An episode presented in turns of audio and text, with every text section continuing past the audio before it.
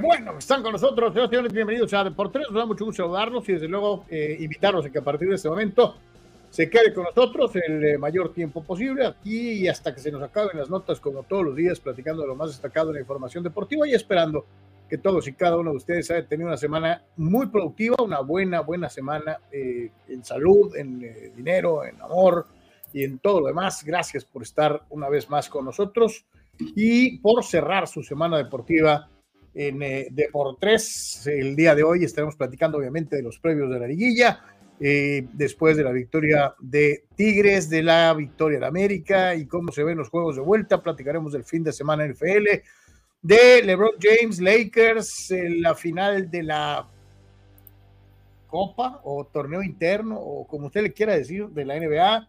Estaremos platicando muchas otras cosas, así que no se quede con las ganas. Hay box el fin de semana en Tijuana Así que hay, hay mucha tela de dónde cortar. Quédese con nosotros a platicar el día de hoy, como es una costumbre. Nuestro gran agradecimiento para todos y cada uno de los que forman parte de la gran familia de Por Tres, todos los que nos hacen favor de ayudarnos económicamente para mantener vigente este proyecto. Muchísimas, muchísimas gracias. Sin ustedes esto sería totalmente imposible, especialmente si la base de Patreon que eh, se mantiene, no subimos, pero tampoco bajamos y se los agradecemos muchísimo, muchísimo, muchísimo. Ojalá y más de ustedes se pudieran sumar a Patreon. Eh, es muy fácil, www.patreon.com diagonal de por tres, www.patreon.com diagonal de por tres. Créame, eh, ahí están los tres planes de apoyo fijo mensual, pero pues está la oportunidad de donar cada vez que puedas, eh, cada vez que tengas uno, una chance, y no hay cantidad mínima. Para muchos, poquito puede ser nada, para otros eh, para mantener un proyecto vigente como este, poquito es mucho. Lo que puedas ayudarnos para poder mantener esto vivo y adelante, te lo vamos a agradecer como no te imaginas. Eh, eh, así que ahí está Patreon, www.patreon.com diagonal de por tres y también si quieres donar directamente en la tarjeta SPIN del sistema de tiendas de conveniencia OXO en el número de cuenta 4217 4700 72 77 05 93, una vez más 42 17 47 00 eh, 72 77 05 93. Ese es el número de cuenta para tu apoyo económico para Deportes. Así que bueno, pues ahí está para todos y cada uno de ustedes. Como siempre, muchísimas gracias por ayudarnos eh, eh, a mantener esto vigente. Participa con tus comentarios en texto o también en audio y video en el 663-116-0970, 663-116-0970 WhatsApp que ya está en línea justo en este momento. Te recordamos que nos encuentras en TikTok, www.tiktok.com diagonal arroba deportes oficial. También estamos en Instagram, www.instagram.com diagonal deportes oficial diagonal y en Twitch, www.twitch.tv diagonal deportes. Nuestra página oficial www.deportes.com, donde tienes todas las notas que comentamos en este espacio, más lo que se va acumulando en el transcurso del día y hasta que culmina la jornada deportiva. www.deportres.com. Ahí está para todos y cada uno de ustedes las diferentes opciones. Seguimos pensando qué carajos vamos a hacer con, con Facebook, pero parece que ya tronó. Este, parece que ya no, no hay ni siquiera respuesta. Estaba leyendo algunas de las directrices dicen que si no te responden en 24 horas se acabó. Entonces, este, vamos a tener que volver a hacer todo y, a ver cuánto duramos, ¿no? Si es que la verdad se nos ocurre volverlo a abrir, porque ya con esta son en menos de, dos meses, dos. La tradicional, con más de, con, más de 12 mil suscripciones, y esta que habíamos eh, implementado buscando restituir este espacio que para muchos de ustedes es muy importante porque forma parte de estas redes sociales que vienen de Agrapa en los diferentes contratos o planes de las compañías telefónicas celulares eh, y que les permite eh, eh, pues seguirnos sin que vaya contra sus datos o contra su importe dentro de lo que es su, su, trabajo dentro de la telefonía celular. Pero pues esto va más allá de nosotros. El hackeo en Facebook es increíble, es una gran cantidad de gente que abre y pierde páginas eh, así. Entonces, este, pues, ¿qué le vamos a hacer? ¿no? Este, todavía estamos ahí en deliberación. Si ustedes quieren opinar al respecto, pues ustedes son los más importantes. Díganos, ¿no? Y sabes qué, para nosotros es muy importante Facebook. Eh, vuélvelo a abrir, este, eh, whatever. O sea, ustedes díganos, ustedes díganos su, opinión. Aquí vale más que ninguna, vale más que la nuestra. Entonces, si de a tiro ustedes ven que Facebook es indispensable, pues díganos. Y si no, pues también díganos. O sea, ¿sabes qué? Pues ¿para qué quieres Facebook? Te vemos en YouTube, tan, tan, te quitas de cosas. Díganos, por favor. Eso es muy, muy importante para nosotros. Como es una costumbre, señor Yemen, ¿cómo está usted? Muy buen día. ¿Qué tal, Carlos? ¿Qué tal, amigos? Saludos a todos. Un placer, un gusto. Eh, estar con todos ustedes aquí y por supuesto la invitación para que participe. Quédese con nosotros. Eh, gracias a la gente que nos respalda en Patreon y también en YouTube. Y reiteramos, pues esa es la vía eh, más importante ahorita, ¿no? YouTube y Twitch. Eh, a ver en los siguientes días, como dices tú, qué es lo que vamos a decidir del tema Facebook. Comparte el link, por favor, pase la voz buscando que más gente se agregue. Y en este caso ya mencionabas algunos de los temas. Hay algunos reportes que dicen que lo de Otani en grandes ligas podría resolverse eh, de manera inminente. Me decías tú que escuchabas diferente, pero en fin, hay que estar todos ahí alertas con las altenitas de vinil a ver este, si hay algún tipo de información sobre Shohei Otani y dónde va a jugar en el tema del de, béisbol de las grandes ligas. Además, eh, Lebron ayer en modo espectacular, Carlos, y está ultra motivado, ¿no? Eh, quiere, quiere el torneo interno, lo quiere como de lugar para agregarlo, ¿no? De alguna forma a su eh, lista de, logros eh, eh, y se le nota, se le nota evidentemente muy motivado James ayer una tremenda, tremenda actuación. Así que de esto y mucho más, quédese con nosotros. Anuar. Sí. Anuar, mira esto.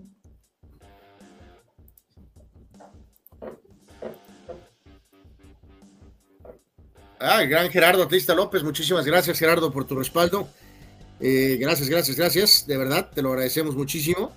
Eh, y él eh, habla, ¿no? Dice la última vez que Pepe Riestra dijo que algún jugador estaba más que comprometido fue con Furch y con Quiñones y ambos salieron. Ahora lo mismo dijo con Camilo. Pues, pero Gerardo, yo, reitero, ya habíamos hablado de esto, ¿no, Carlos? O sea, yo, creo que son ciclos, Gerardo, y yo sé que, tú y muchos atletas más lo veneran, pero pues la chamba ya la hizo, Carlos, ¿no? O sea, su lugar está asegurado.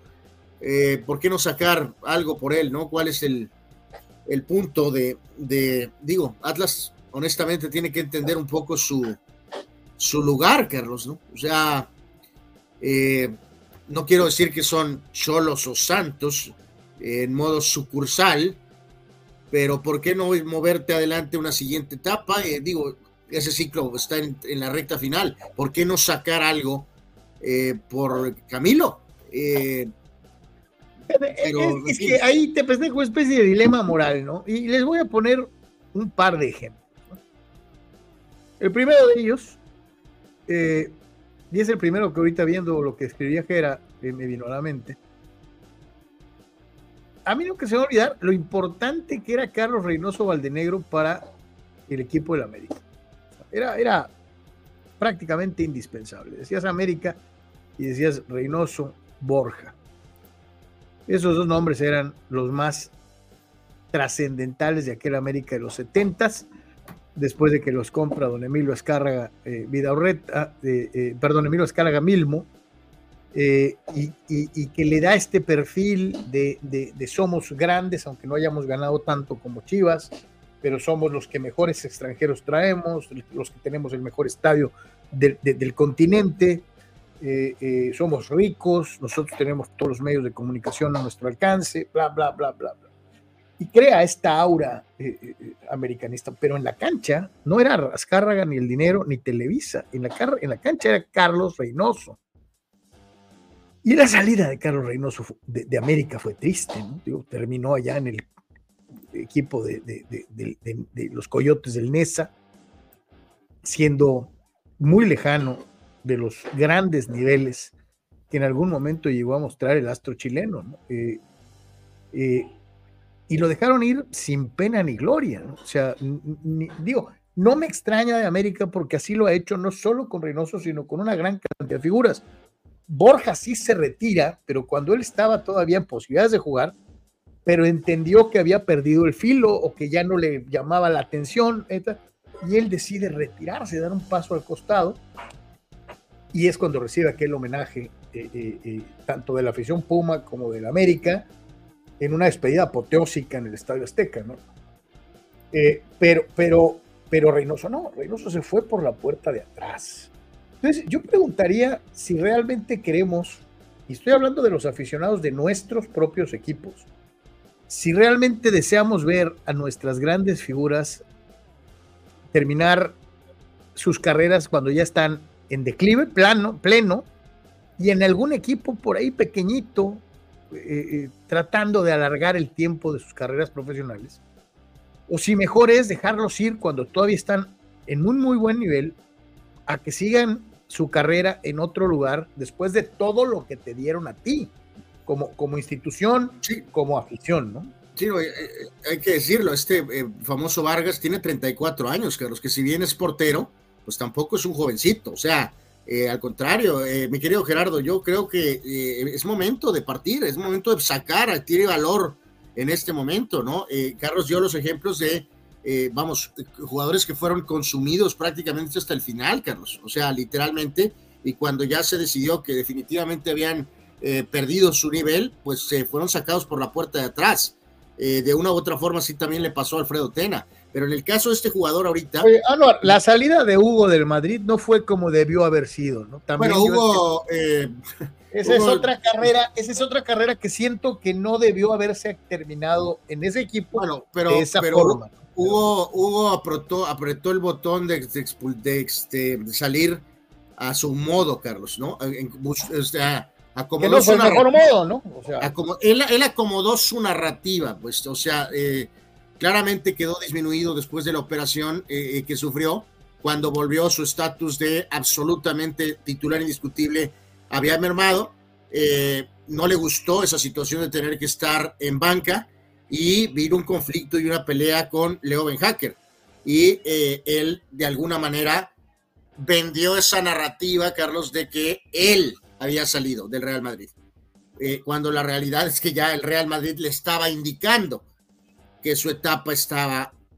por eso mismo te digo, o sea, creo que no fue la mejor forma. O sea, eh, pero, pero en este caso de este barquero, eh, eh, es momento de sacar dinero por él, es momento de sacar dinero por él, porque si no en un par de años sería interesante, Carlos, como lo plantea ahí Gerardo, el propio Atlas le va a dar una patada en el trasero y curioso, en ese momento todos los aficionados que lo veneraron, que de alguna manera impidieron su salida, cuando de veras empieza su declive, son los primeros que van a decir que pues, se tiene que ir, ¿no? Que porque ya está viejo, literalmente. Entonces, eh, es momento, es momento de que este portero se vaya, Carlos, que deje la imagen histórica del portero, del, del los dos títulos, le sacas feria y pues ya su etapa siguiente, pues ya que le toque. Se me vienen a la, a la mente dos, dos deportes, dos deportes en donde normalmente nos encontramos mucho con estas características de, de, los atletas que pasan su tiempo,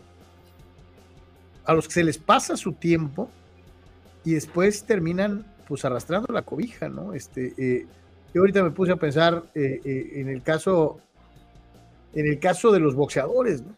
Al ratito que entre Sócrates, este, hay muchos boxeadores que debieron de haberse retirado a tiempo y no recibir ni más golpes, ni ser humillados siendo noqueados. Pero ya hemos hablado de eso a lo largo de años, Carlos. El boxeo se cuece.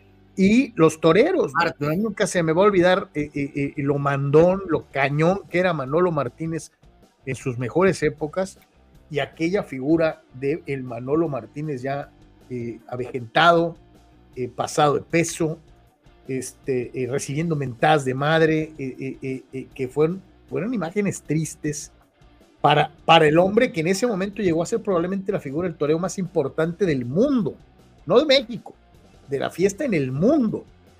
Eh, y sin embargo, su despedida de, los toros fue eh, eh, tormentosa, llena de momentos amargos, de mentadas de madre, de, pleitos, o sea, sí, sí, yo no sé, yo, yo, yo sí me vuelvo.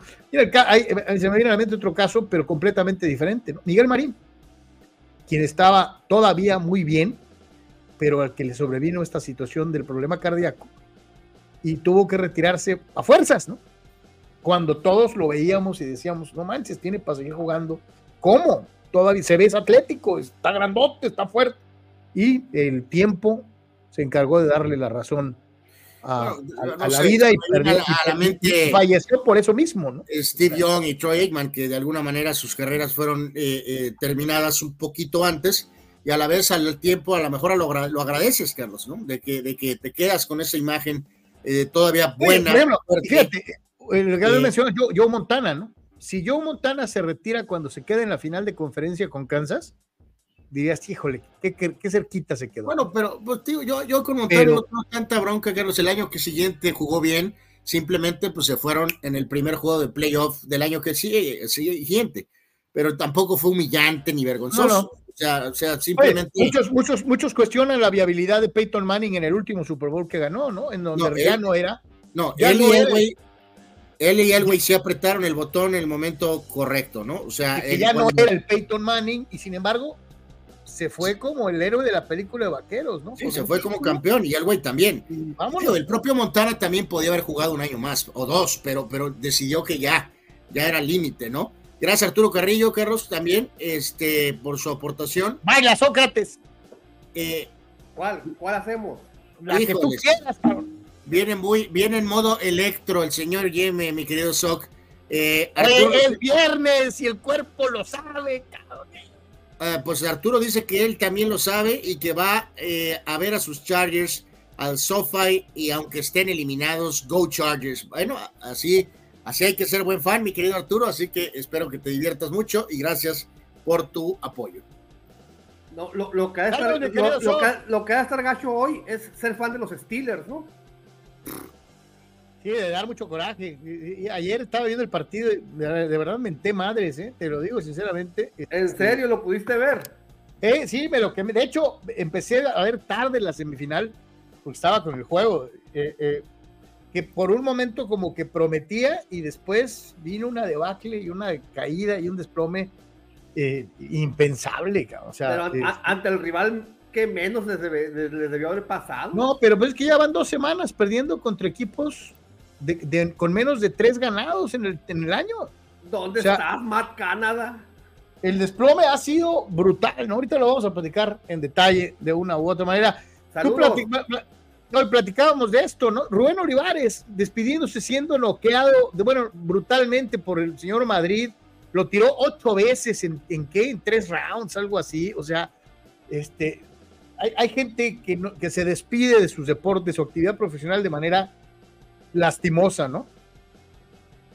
Eh, sí, eh, tiene, hay muchos factores que, intervienen. El principal es el económico, la mala administración cuando estás cobrando mucho dinero creyendo que siempre lo vas a cobrar.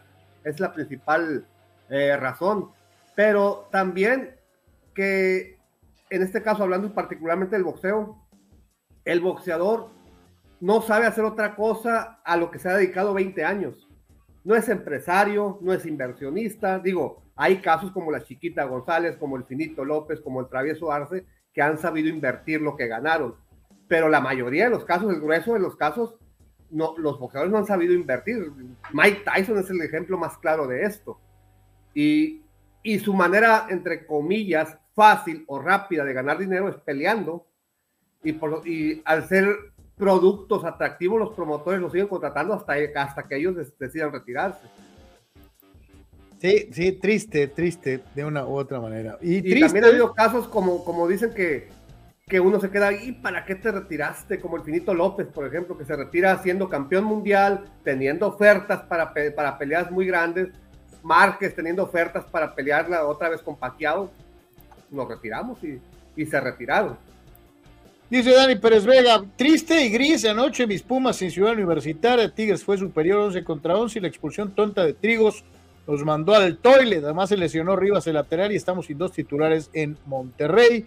Luce como misión imposible, eh, pero a pesar de todo, hashtag sigo creyendo en bufando eh, eh, la opinión ah, de Dani, Pérez, Vega. Espuma. Sí, sí, de todo corazón, de todo corazón. Rule Sayer dice: Saludos, ¿cómo ven la negativa de la Concachafa para que los clubes mexicanos vuelvan a la Libertadores? No se supone que la Federación Mexicana de Fútbol debe tener el sartén por el mango y ser ellos los mandamases. Ahorita lo vamos a platicar. No. Eh, dice Silvano Camarena que en este momento hay una conferencia de prensa en vivo con Jardini en eh, YouTube. Este, ah, ahorita lo checamos, ¿no? ¿no? hay mucho que esperar, ¿no? Vamos, el América va a tener un entrenamiento este fin de semana, ¿no? O sea, todo está tranquilo. la Federación Mexicana de Fútbol no es la mandamás ni en la Liga MX. No, ni en Coca-Cola.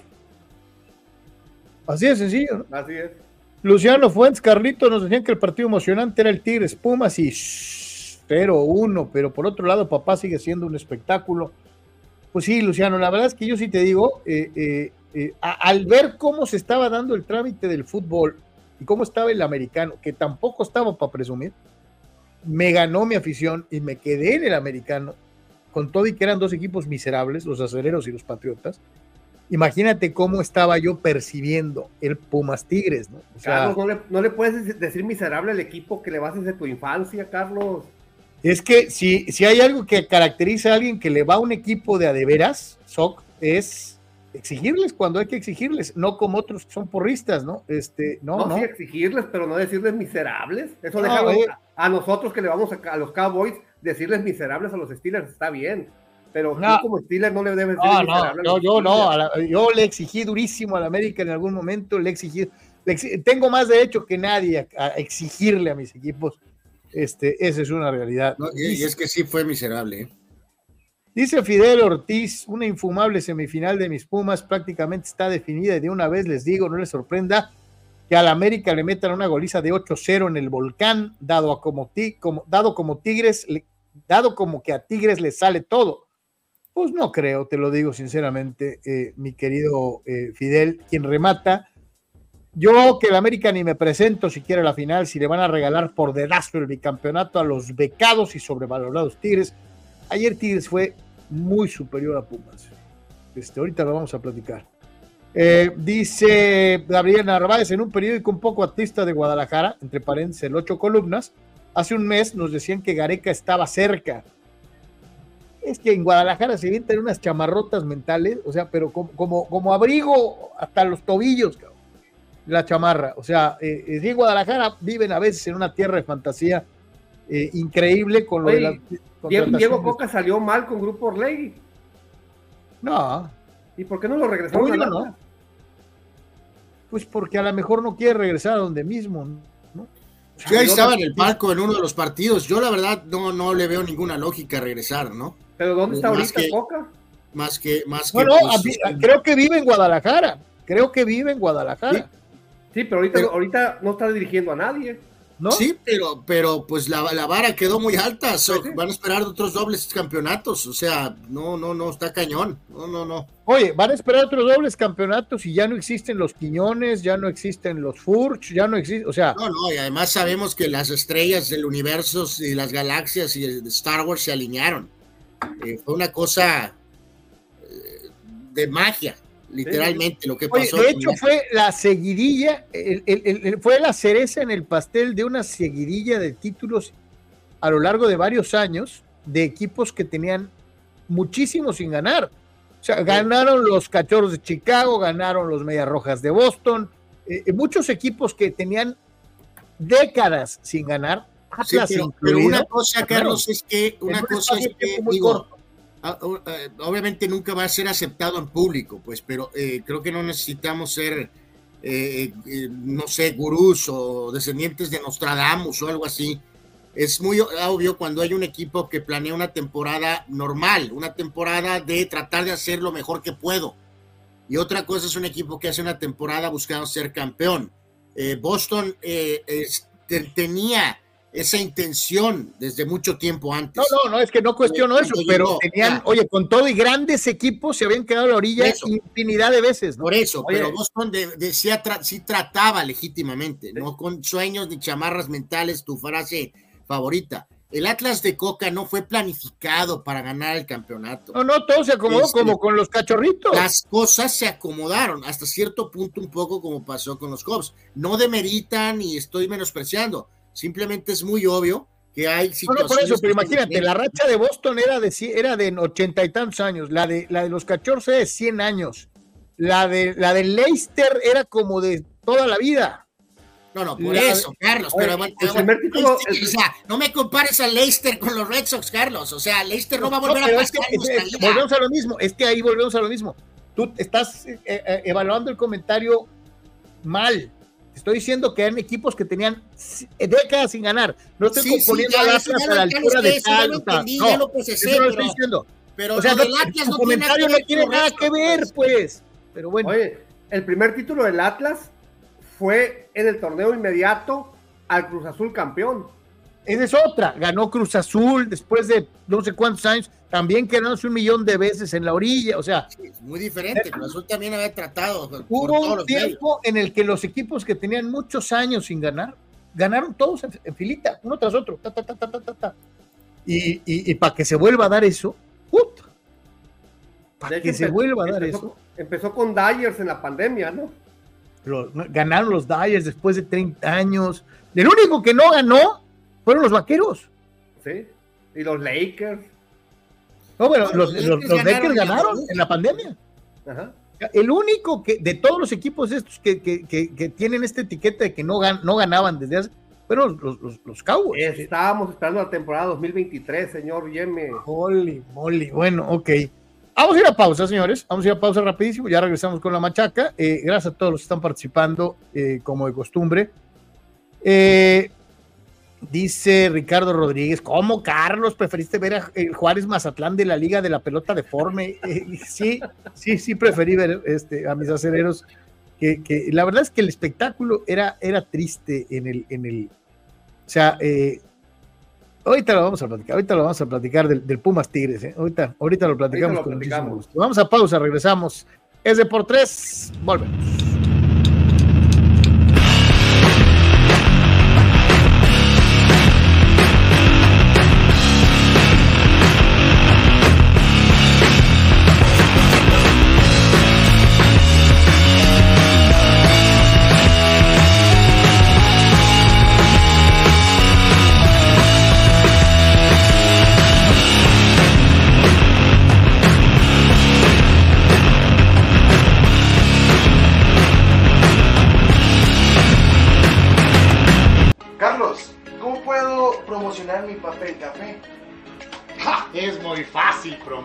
Tu papel café utilizando las opciones que te ofrece DoSynergyDeportes.com para impulsar tu producto o servicio.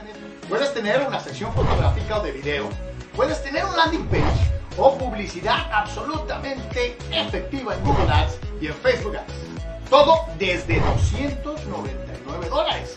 DoSynergy Deportes te da la mejor opción para en todo momento. Este proyecto maravilloso, de verdad maravilloso. Y en cualquier lugar. Bienvenidos a la Secretaría de Seguridad. Klimbam.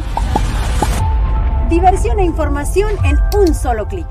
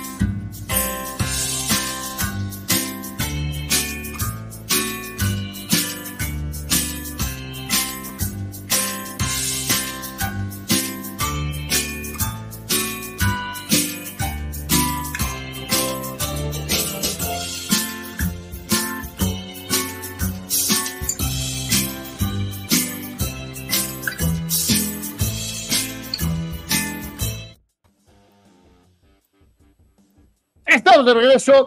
Estamos de regreso, señoras y señores. Muchísimas gracias por continuar con nosotros aquí en Deportes. A lo que te truje chencha, como dicen en mi rancho, este, pues ya vamos con la machaca, con lo que nos corresponde y nos toca, empezando con el, la información correspondiente al eh, fútbol mexicano de la primera división. Eh, no sé, no pude evitar pensarlo eh, eh, con todo y cómo se estaban dando las cosas, en donde creo que Tigres planteó mejor el partido, le, ganó la partida eh, eh, táctica de una u otra manera. Eh, Siboldi a Mohamed, aunque esto suene muy difícil de entender, pero creo que el, trabajo realizado por, por, Siboldi para tapar las salidas de Pumas y obligarlo a centrarse solamente por un costado del campo fue determinante en el trámite del partido. Ya después vendría la expulsión de Trigos, eh, de todo, del todo innecesaria, eh, eh, queriendo tomar venganza por su propia pata de una jugada en donde no le marcan una falta, que sí era falta, y que él se desespera, se levanta y avienta un planchazo de manera totalmente irresponsable. Me vino a la mente Fidalgo contra Chivas, porque cambió completamente la decoración del partido con un Pumas eh, incompleto contra un Tigres que ya de por sí era dominador, tenedor del balón, de la posición de terreno y que dictaba el ritmo del juego, a excepción de un par de incursiones por ahí a velocidad que trató de hacer Pumas, pero creo que eh, eh, Tigres tenía controlado el partido y a final de cuentas lo gana como usted guste, por la mínima, como sea, pero ganar es ganar y el tanto de Angulo al 74 tiene ventaja el equipo de la Sultana del Norte en la serie. Se ve muy cuesta arriba, ¿no? ¿Les le dio, la, le, le dio la impresión de que Tigres fue a CU por el 0-0?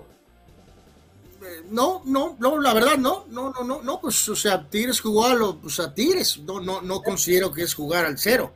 Este, en este caso, pues eh, Pumas, eh, Pumas es el que tenía aquí la responsabilidad. Ayer lo platiqué que con Marco era importante que cayera un gol rápido sí, para evitar esto, ¿no? Para que este juego se, se, se trabara y se jugara, ah, pues insisto, al ritmo ¿no? de Tigres. En el ritmo de Tigres, en el que le, no, le convenía no, Tigres. Sí. No, no, no digo que no les hubiera desagradado el 0 a 0, pero, pero digo, no, no considero que eh, este equipo con el, el, callo que trae, este, así asquerosamente juega al, a, a, al 0 a 0. O sea, si hubieran 0 a 0 les hubiera gustado, no creo que hubieran tenido problema, ¿no? Pero, pero digo, estaban confiados en que en algún momento podían definir, por ahí Valle estuvo eh, va algunas jugadas, el famoso remate ese acrobático, entre otras, un par más por ahí, ¿no? Entonces, aquí la cosa es eh, simplemente la, la, la, el talento individual de Pumas no, no, no pudo, no pudo aparecer, no, no. pudo marcar diferencia, ¿no? Ante este equipo tan eh, mucho más. Oye, bueno, y cuando apareció, ahí estaba Nahuel, ¿no? Eh, sí, también, que obviamente marca una diferencia abismal, ¿no? Es un arquerazo, ya lo hemos dicho mil veces, es insoportable, pero a veces hace ciertas cosas hasta complicadas las hace ver fácil, eh, Nahuel. Sí, es un arquerazo. Totalmente. Eh, eh, entonces, este, y luego para colmo, el porterito se traga el gol asquerosamente, ¿no? O sea. Completamente, este, completamente se lo traga. Entonces, pues este, sí, sí acabó. La expulsión es también, como decía Carlos, un atentado propio de Pumas. Entonces, pues sí, las cosas no salieron. No los descarto, como decía el buen Dani con su hashtag bufando, pero sí, sí está, sí está complicado el tema, ¿no? Van a necesitar algo muy diferente, muy, muy, muy por encima para poder salir este, eh, adelante en, eh, en, el universitario, ¿no? El portero que la afición Puma decía que para qué Memo Ochoa y para qué Malagón y para qué Toño Rodríguez en la selección, si ahí estaba Julio Rodríguez, en este juego que, que de verdad era definitorio. Yo Oye, también me, alguien me lo quería mandar a las chivas. Digo, el chavo ha jugado muy bien, ¿no? Pero en esta, ni modo, la, la vació tremendamente eh, sí le pega fuerte Ángulo, pero, pero digo, aparte, ¿quién le pega? Eh, el recorrido es incorrecto y, o sea, en fin, eh, un desastre. Como, como, como, mete la mano, como, como le rebota. Sí, no, no, no es un tiro imparable, es un tiro en donde pudo haber hecho un poquito más. Eh, no sé dónde lo vieron ustedes, eh, pero no, y, bueno. y, además, Carlos, el, el, factor, ¿no? Pues no Guiñac, ¿no? no Guiñac y de todas maneras acabaste perdiendo. O sea, es lo que te iba a decir, salir ganando sin Guiñac en una cancha tan difícil, no hombre, es un mega plus, ¿no? Sí. Este, o sea, desde cualquier ángulo que la veas, creo, creo que la, la, la, la serie de, de, todas, todas está en las manos de, Tigres, ya, si ellos no completan el, trabajo, pues ya va a ser responsabilidad de, de, de, ellos, que venga un desplome eh, lamentable o que Pumas tenga el juego de su vida incompleto, porque pues va a tener una o probablemente dos ausencias muy importantes en la vuelta y que tengan que tirarse el partido de la temporada, ¿no? Buscando llegar a la gran final. Pumas tiene que ganar difícil. por dos eh, ahí en, en, Monterrey. Tiene que ganar yep. por dos, no por uno. Efectivamente. Entonces sí, está, está, en chino, o sea, ¿no? una, una, actuación eh, fuera de lo normal, pues, ¿no? De, de, de, estos jugadores que en algún momento te dan un buen partido, pero luego desaparecen otros tres encuentros y eh, es el detalle, ¿no? O sea, de que tu gente, eh, como el, los, el, el, tan llevado mentado Salvio, ¿no? O, o, que el mentado chino Huerta resulte que sí es Salá, ¿no? O sea, como, como ¿quién, quién, le, ¿quién, le, puso Salá? ¿Te anda? ¿O quién le dijo anda, que, sí, sí. sí, o sea, a menos que se convierta en Salah, el chino Huerta. Como eh, que haya una jugada de penal y que el jugador que cometió el penal le ponga en la roja por agresión, algo así, algo así sí, se, sí, se va a requerir algo, algo extra, algo, mm. algo anormal, por decirlo, sinceramente, ¿no?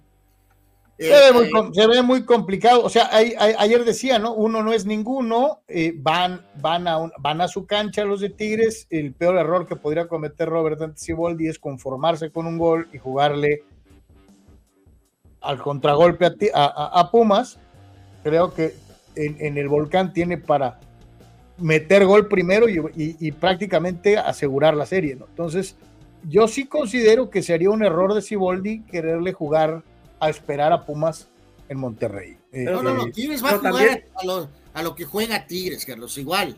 O sea, 2-0 en casa, pues, o sea, Tigres va a jugar igual, con eh, Guiñac o sin Guiñac. O sea, no significa eso que van a ser defensivos, tío. Tampoco van a salir alegremente al ataque, van a jugar a la Tigres. No, eh, que es bastante efectivo. Si Pumas ¿no? se desboca y se va al frente así descuidándose, eh, Tigres los va a vacunar al contragolpe. Eh, gracias al buen Mario Cuevas que nos dice que quiere que yo vea el Rey León. Híjoles, eh, Mario, ni, ni la buena ni la mala vieja nueva y la mala nueva. Eh, La no buena es la de las caricaturas. La, la del Eh. CGI, la neta, no me gustó. No pienso ver el Rey León ni aunque me paguen. Bueno, a lo Te mejor si me estás pagan, perdiendo que algo maravilloso, Anuar. Ve Hakuna Matata. Hakuna Matata. Una Eh. forma de ser. Es maravilloso. Eh, ya de, con eso ya me, me, me impulsaste Hakuna. más a no verla. Hakuna Matata. Sin No, no, preocuparse. pon orden, Anuar, pon orden, Anuar. que. No, no, pues Ay, caso así. veo, veo Black Yo Panther. desaprendí. Para ese caso veo Black. Panther Wakanda Forever, ¿no? De plano, entonces, ¿no? Lamentable. Y Mario quiere que festejes como el sancionado. No, porque si yo me agarro mis Yarblocos, también nos sancionan a nosotros. En, en San Luis festejó así nomás, así. Ándale, esa es la versión. eh, eh, Eh, Es la, es la versión para niños. para niños, eh, correcto. Eh, porque gracias, querido Mario. Algo así, es correcto. Pero, pero bueno, en fin. este, qué cosa tan terrible. Ah, rápido aquí contestarle, Carlos, a Gerardo, de que este el tema de, de lo del título, de sí, correcto, eh, eh, eh, Gerardo. El primero, las estrellas se alinearon. El segundo, ya con esa gran confianza, por supuesto, todo el mérito al Atlas. Repetir no es fácil y lo hicieron. Eh, no fue churro de nada. Fue mérito absoluto, ¿no? Eh, ya cuando, de esas veces que, ah, caray, sí puedo. Y ya que sabes que sí puedes, pues ya la cosa es diferente, ¿no? Eh, y, y- pero sí respondieron y sí salieron campeones. Mérito para el Atlas cuando Oye, pero repitieron. ¿qué co- en ese torneo, qué constantes estuvieron Furch, Quiñones y el. ay, ¿Cómo se llama el capitán? El ¿Cómo Rocha. Rocha. Y Aldo Rocha. Sí. Aldo Rocha.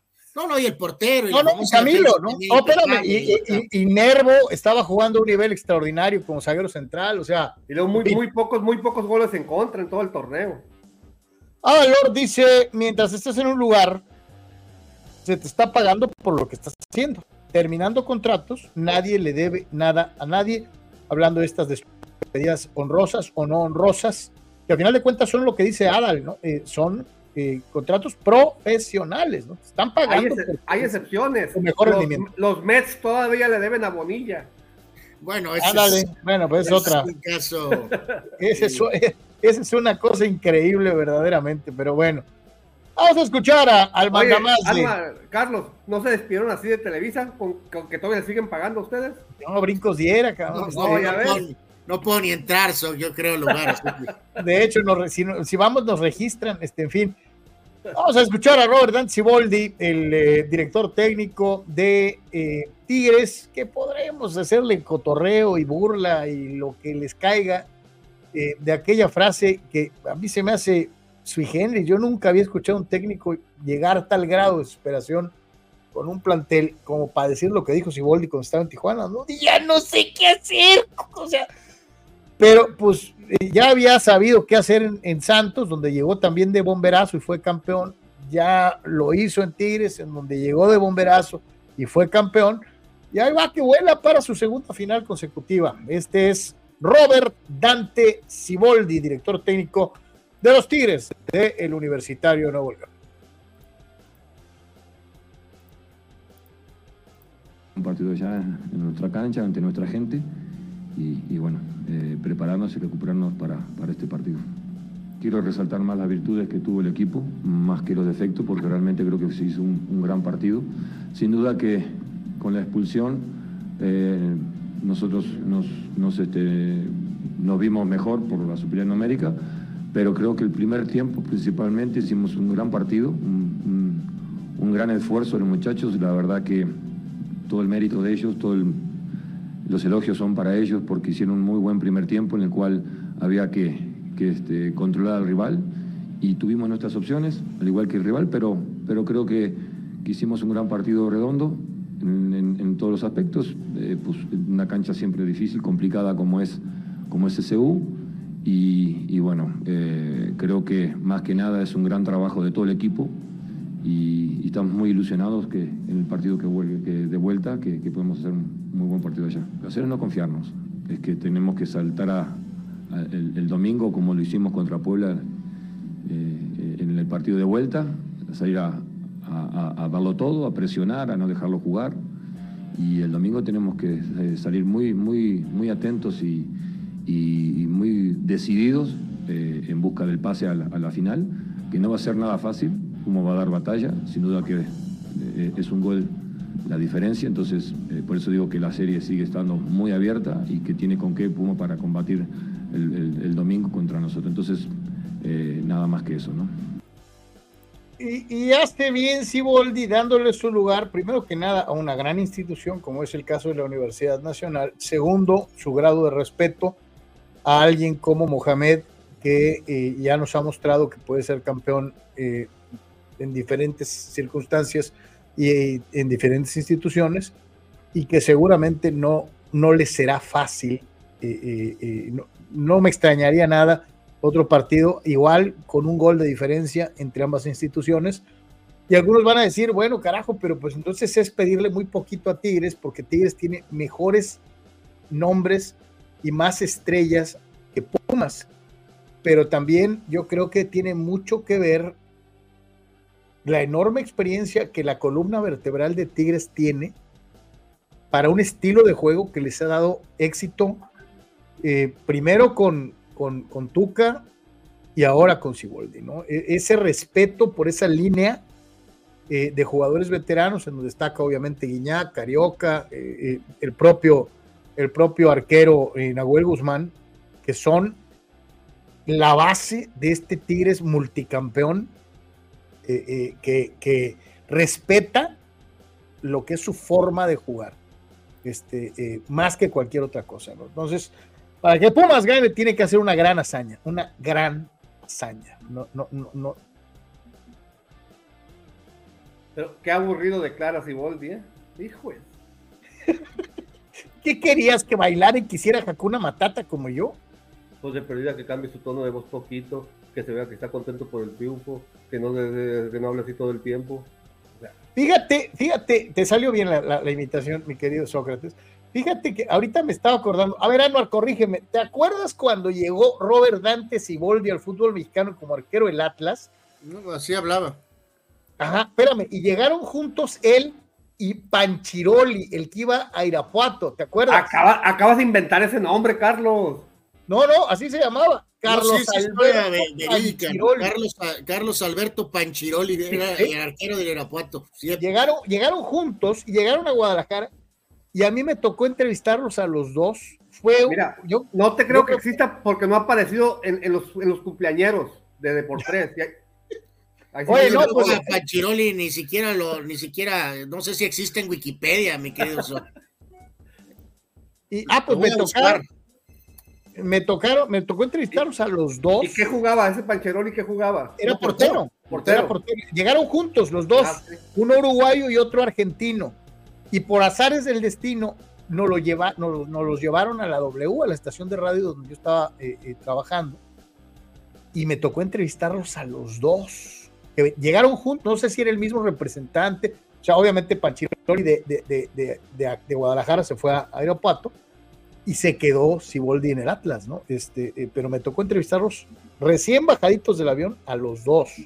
¿Y quién me iba a decir? Ahorita de Panchiroli no se acuerda nadie, y ve, Siboldi este, pues hizo huesos viejos como muy buen arquero en, muchos lados, y ahora como técnico, fíjate, parece mentira. Siempre apenas hay registro de él en la red, ¿eh? apenas, o sea, eh, apenas, este, eh, cómo pasan los años con el Jurásico Carlos, Panchiroli tiene 60 años, 60 años en este momento. Eh, eh, eh, jugó en Irapuato 18 partidos. en fin, don Carlos Alberto Panchironi. Apunta su fecha de nacimiento para que no se te pase el próximo año. Voy a suprimir este. Este es, uno de este esos, este es uno de esos cumpleaños que nomás se acuerda Raúl Ibarra, ¿eh? Yo creo que por ahí, mejor voy a hablar de como al rato del segundo oficial del Titanic, mi querido Soc. Creo que tiene más relevancia el buen Carlos Alberto Panchiroli. Eh, eh, así que bueno, fíjate lo que te digo, y Panchiroli no aparece ni en Wikipedia, y, fíjate, muchos aplaudimos el gran paso, primero como gran estrella, como futbolista de, Antonio Mohamed, porque lo fue, fue una, una estrella. Sí, sí, sí. Eh, después como técnico, el ganar con un equipo pequeño como Cholos, ganar con un equipo grandote como el América y volverlo a hacer con, con, con, con Monterrey, ¿no? No, y- Pero, ah, Anuar, eh, parece mentira, pero eh, si Siboldi por ahí se, se enreda, este, pues Siboldi ya fue campeón con dos equipos en el fútbol mexicano como técnico. Sí, sí, sí, lo ha hecho, lo ha hecho bien, digo, y sabemos que lo de Cholos, pues ni Guardiola y Mourinho en dupla a lo mejor, ¿no? Este, así que ese como que no cuenta, ¿no? Este, lo de Tijuana en este aspecto, ¿no? Y reiteramos, digo, pues cada quien puede hablar como quiera, con sus códigos y métodos, está el mentado técnico en desarrollo de Monterrey, eh, pero digo, eh, para, porque dicen, ni modo que se suban a la mesa en las conferencias, un estándar, eh, salvo a rara vez cuando ahí se le zafa un poquito el tornillo, es Aguirre, ¿no? Como ejemplo, ¿no? De que sabes que él te está contestando, pues, ¿no? Eh, en la conferencia, te está contestando él, eh, lo que siente, no te está contestando por modos, con librito. códigos, por libritos, por robots, por manuales, pues, ese es el tema de cuando hemos hablado de las conferencias de prensa, ya sé que cada quien es diferente en su personalidad, pero sí, eh, o sea, valoras cuando un técnico se siente lo suficientemente confiado en sí mismo de hablar, ¿no? El- Como- de hecho, el piojo, es, el piojo es o era muy bueno. No, el piojo es, o sea, cuando reclama el arbitraje, eh, todos los partidos, al menos hay que darle crédito por eso, si es él. Digo, para mal, ¿no? Porque todo le echa la culpa al arbitraje, pero si es él. Y este es eh, otro de esos que contesta con su propio librito, ¿no? Porque también Mohamed no altera mucho sus, sus formas eh, de cuando dirigía a Cholos, Sí. a cuando dirigió al América, a cuando dirigió a Monterrey, a lo que está haciendo actualmente con el equipo de Pumas. Eh, él sabe que la, la, la, la, la cuesta está eh, Pero Carlos, cuando nos tocó hablar con él en entrevistas uno a uno, cuando estábamos precisamente en Televisa, le hicimos, bueno, varias, un montón de entrevistas, pero hay una que fue bastante larga, eh, es muy diferente. O sea, te- suel- se suelta y habla, y habla a su modo, pues, ¿no? Pero el, el, el, el personaje de las conferencias es, es, es estándar, pues, ¿no? Sí, es casi inalterable, ¿no? Es inalterable, exactamente. Ese es Toño Mohamed, el turco, que reitero, ve la situación, creo, cuesta arriba.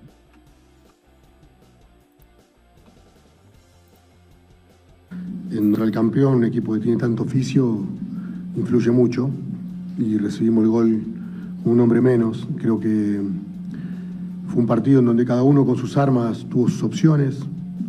Eh, me parece a mí que, que los dos tuvimos opciones de gol para, para poder convertir.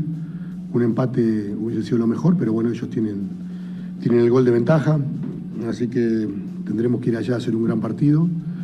La serie no está cerrada, eh, así que bueno, tenemos que confiar en nuestras fuerzas, descansar bien y, y hacer un buen partido allá. Son buenas, eh, pero el equipo se entregó, dejó todo en la cancha y también que la afición se quede tranquila que vamos a ir allá a dejar todo. Vamos a dejar todo y bueno, esto es fútbol y, es muy dinámico, así que tenemos la, esperanza de poder hacer un gran partido de visitante. Así que hemos hecho en el torneo grandes partidos. Sabemos que el escenario es muy difícil, el rival también, pero tenemos esa, esa ilusión de poder hacerlo. Es un aprendizaje total para él, experiencia pura, así que esperemos que lo pueda canalizar positivamente para, para un futuro. Eh, así de simple. Después, eh, las rachas y la, y la historia está para romperse, así que qué, buen momento para, para poder hacerlo. Pero bueno, sabemos que tiene un grado, un grandísimo grado de dificultad, eh, pero lo vamos, lo vamos a intentar hacer con, con, nuestra- con nuestras armas, con nuestras características y esperemos poder estar ese día iluminados.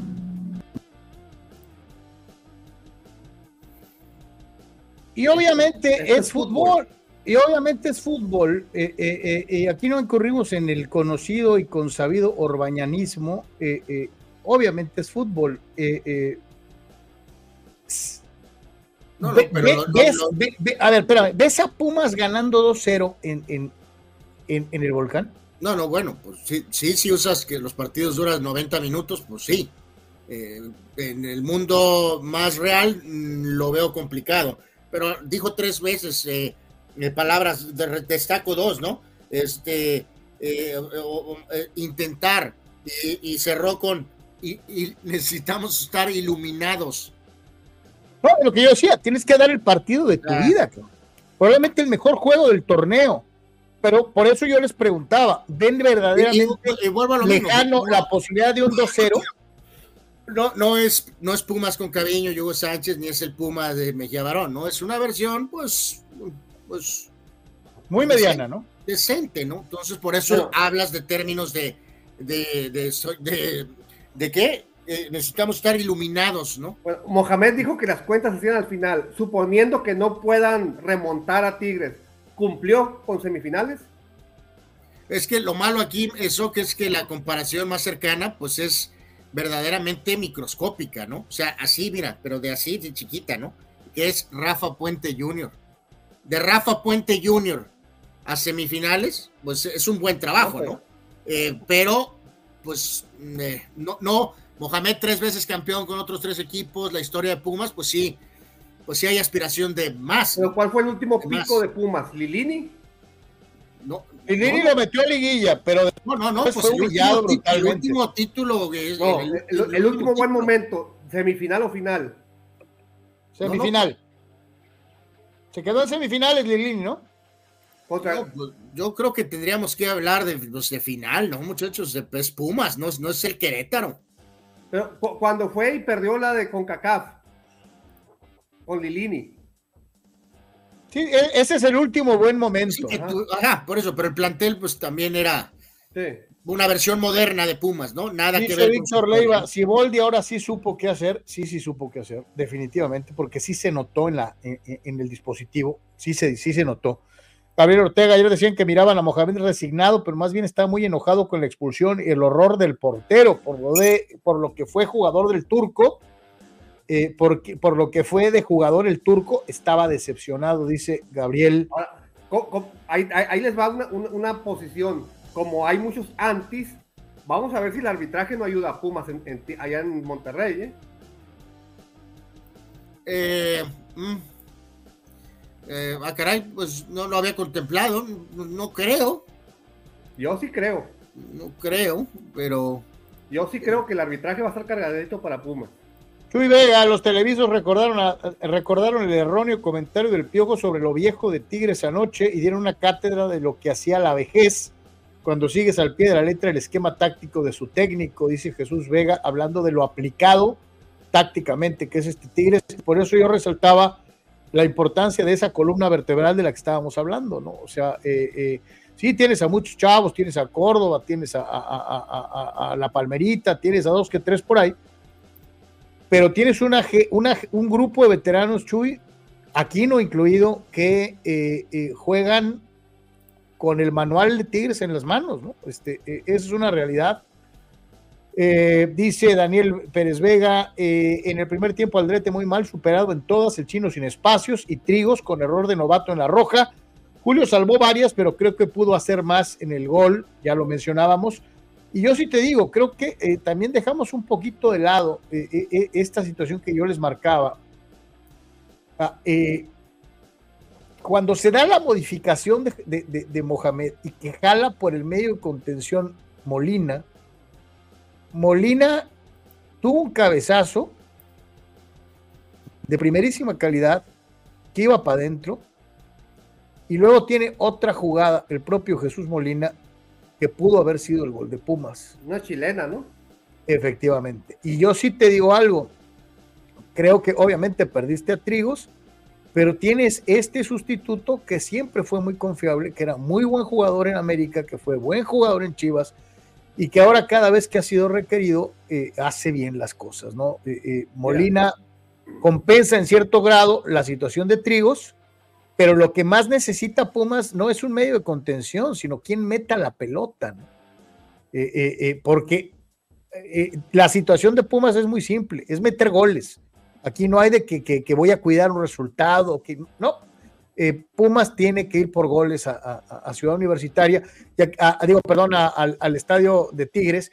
Y aquí la pregunta, por eso yo les decía, ¿ven muy descabellado 2-0 favorable a Pumas? ¿Creen que Tigres, eh, eh, va, o sea, Tigres va a meter gol, ¿no? Es lo que te iba a decir. No veo muy descabellado que Pumas pueda meter dos, uno, uno en cada tiempo. Lo que se me hace difícil es que dejen a cero a Tigres ahí en, en- en Monterrey. E- ese es el punto. Es que ese es el punto, exactamente. Y cuando aparte, te das. si, si juega Guiñac, Molina es muy buen elemento para cuidarlo. Porque no ocupas tanta velocidad con Guiñac. Ocupas experiencia, ocupas tenerlo en la vista, ocupas darle un lleguecito de vez en cuando y para eso Molina es muy bueno. Ah, lo que menciona, ¿no? Pues sí, Eh, aquí- aunque aquí digo, más Molina juega de medio, ¿no? O sea, a menos que se lo encuentre ahí en algún momento en, en- en el campo, ¿no? Pero, en fin, o sea, digo, no, no, es- no, es, no es imposible tampoco, o sea, no es este eh, que Pudas, Pumas pudiera tal vez Oye, sacar ese y el. Guiñac de hoy ya no es el Guiñac de hace cinco años, ¿no? O sea, eh, eh, la, la situación con Guiñac es que te puede sacar una en 90 minutos que te marque la diferencia en el resto de la serie. Dani Pérez Vega dice, "Li- Lilini nos llevó a una final de liga contra León y a la de CONCACAF contra Seattle, dice, perdiendo las dos. Pero sí, lo que mencionaba Sócrates, ese es el último gran momento de Pumas, ¿no? Este, eh, es una final de liga y una final de CONCACAF. Y se ¿no? acuerdan que le remontó el Cruz Azul con 4-0, ¿no? Sí, Sí, al, pro- al propio Siboldi, ¿no? Al propio Siboldi. Sí, a Siboldi. Este, eh, eh, en fin. Eh, dice Silvano Camarena, ¿no? Este, igual San Luis puede meter goles, pero es difícil que América no anote. Pues yo sí te digo algo, eh, eh, y ya que estamos en esto, ayer estaba hablando obviamente tanto de la imposibilidad, esto, aquello, y obviamente se vuelve a manejar esta versión de si América va a jugar con un cuadro totalmente alterno, va a darle descanso a los jugadores. Decía Ricardo Peláez en la transmisión del partido contra San Luis que sería un error, que lo ideal es empezar tal vez el partido con los titulares y en medio tiempo hacer los cambios pertinentes de acuerdo a cómo se esté manejando el marcador. Eh, yo no estoy muy seguro de que cuando tienes cinco de ventaja tengas que jugar con todos tus titulares. El caso concreto de Valdés creo que no debería alinear, creo que no lo deben de tomar en cuenta. Eh, eh, América San Luis se enfrentan este sábado en punto de las 18 horas, partido por Canal 5, por Azteca 7, por TUDN y por VIX. Gracias, Carlos García, por tu gráfico, como es una Hoy vi costumbre. un reporte, eh, hoy vi un reporte que es muy probable que vea algunos minutos Brian Rodríguez, que entre de Pero cambio al final. También lo mencionaron, es cierto, también lo mencionaron. Y el eh, día domingo, a las 18 horas, Tigres contra Pumas, igualmente 5, 7, TUDN y VIX. Así que ahí están las opciones. Eh, yo, yo te digo algo, América tiene, eh, ¿cuántos eran? ¿12? Tre- 13 juegos seguidos sin perder en el Azteca.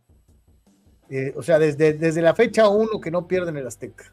Mira, yo creo que siendo América no debes de arriesgar a Malagón, porque el portero es una posición que aunque si te llegan una vez o, o una salida que hagas, te pueden lastimar. Y Sí, más no, eh, ojalá, habilitados. eh, eh, es muy probable que la va a jugar al libro de, de, de Peláez, que Peláez es el perfecto este, eh, expositor de los libros y códigos del fútbol. A lo mejor eh, yo creo que eh, ojalá y nos sorprenda y no haga eso, eh, pero va a acabar poniendo el propio equipo y según él va a cambiar algunas piezas como vaya el partido, ¿no? Que porque el ritmo y que el cometa jale, ¿no? La realidad es que debería de ir empezando por el arquero, yo estoy de acuerdo contigo, so, debería de hacer algo radical, eh, sacar a uno de los centrales, sacar al arquero, Valdés en la banca y solo jugar en caso de que sea extremadamente necesario, Quiñones en la banca. Eh, eso es lo que yo haría, no hay ninguna razón por qué exponer a ningún De jugador. hecho, tus dos Esto- contenciones pueden ser Sánchez y Naveda. absolutamente, absolutamente. guardar a, guardar a Jonathan y a, y a- y a- Claro. y a Fidalgo y jugar Los con Naveda y con banca. Sánchez. Si, sí. si quieres a algunos de ellos darles algunos minutos en el segundo tiempo, perfecto, punto. Pero eh, eh, casi, casi se van a ir con lo de Peláez, pero debería de ser lo contrario. Esto es un entrenamiento, esta serie está decidida, no hay nada más que hacer, no hay por qué exponer una lesión o una tarjeta. eh, y espero que no pase una de esas, ¿no? De que un jugador se lesione o una cuestión de tarjeta en un partido de trámite de exhibición, un entrenamiento público, ¿no? Así que a ver que ojalá el Jardinés sea verdaderamente inteligente y no vaya con los códigos de Ricardo Peláez, ¿no? Oye, y traían esa, ¿no? De decir, bueno, pues América se puede dar al lujo de perder hasta 3, 4, 0 y de todas maneras va a la final, ¿no? Eh, no va a pasar, no va a pasar, pero yo sí pienso que San Luis va a salir a dar su mejor partido, tratando de hacer más digno el marcador general, ¿no? Este, y, y- y no veo que San Luis no pueda meter uno, dos, Eh, pero como bien mencionaban, eh, yo tampoco veo al América quedándose en ceros, ¿no? Este, uno, dos, también, ¿no?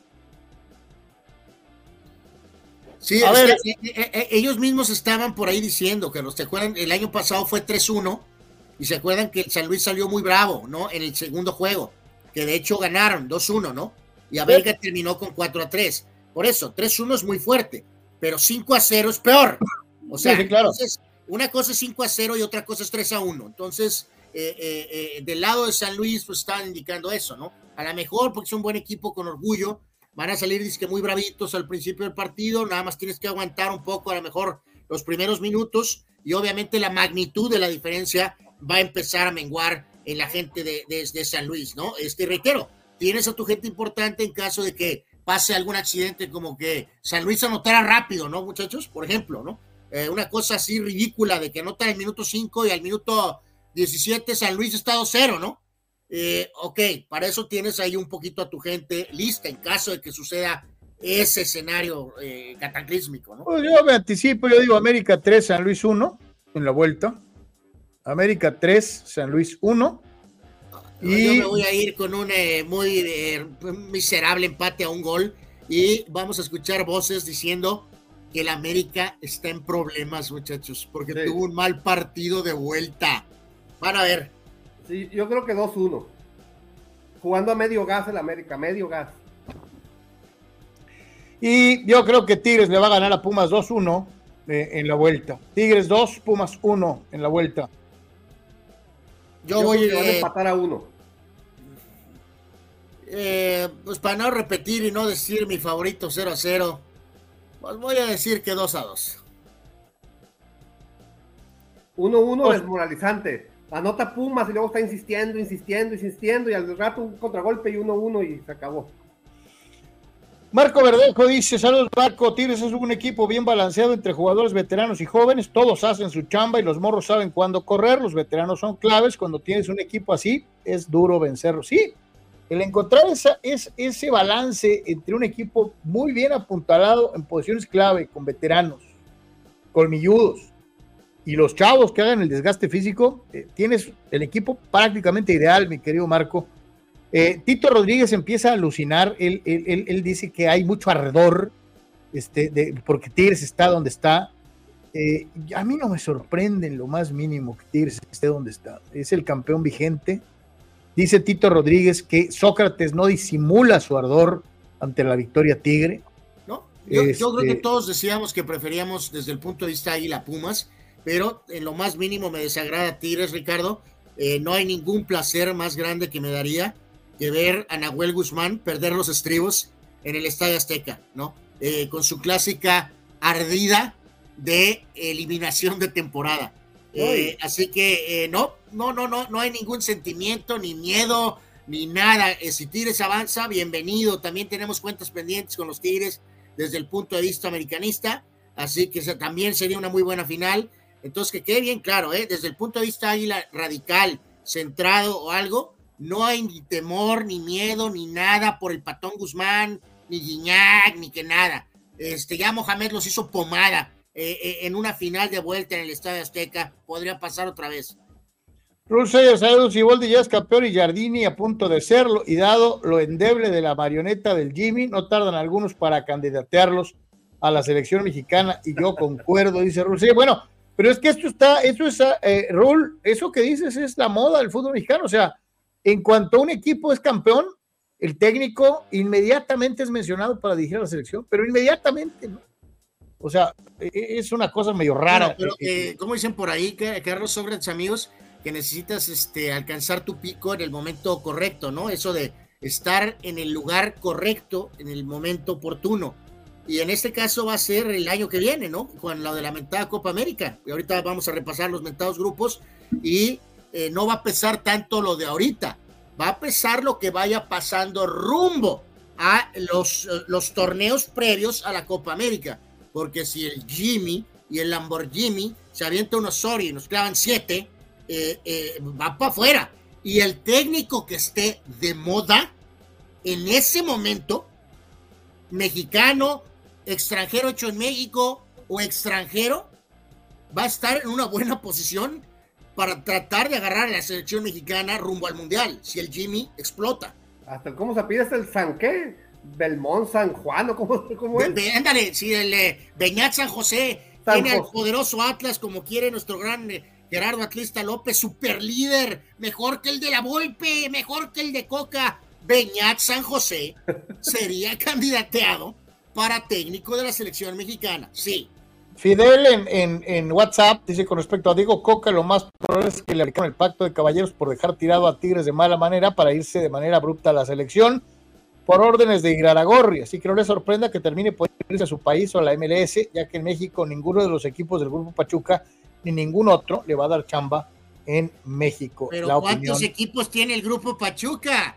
Al Dos. final de cuentas, aunque lo hayan corrido de la selección, la, la mayoría de la gente que lo aprobó o contrató y aprobó y después lo corrió, o sea, puede vetar sus dos equipos.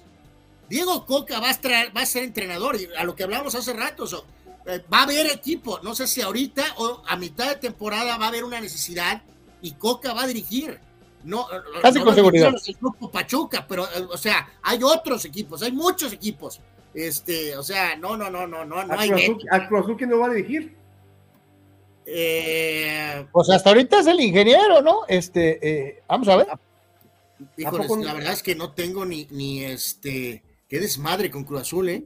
Se quedó empantanado lo de Alonso, lo ¿Eh? del mentado director deportivo y del otro fulano que iba a traer.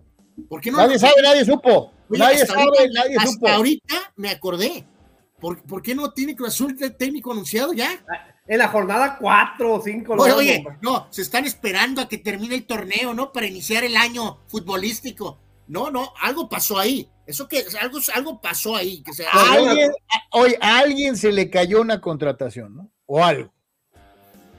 Corrieron al conejo nada más. Fue lo único Pues sí, que pero, exacto, si llega el mentado Iván Alonso de, de director deportivo, pues dijeron que iban a traer, ya tenía entrenador. Pero correcto, pues no hay entrenador ahorita. Pues Coca sería perfecto para el Cruz Azul. Eh, me refiero en el mundo normal, ¿no? Pero Vamos a pausa, regresamos, no se vaya, es de por tres. Estamos de regreso rapidito.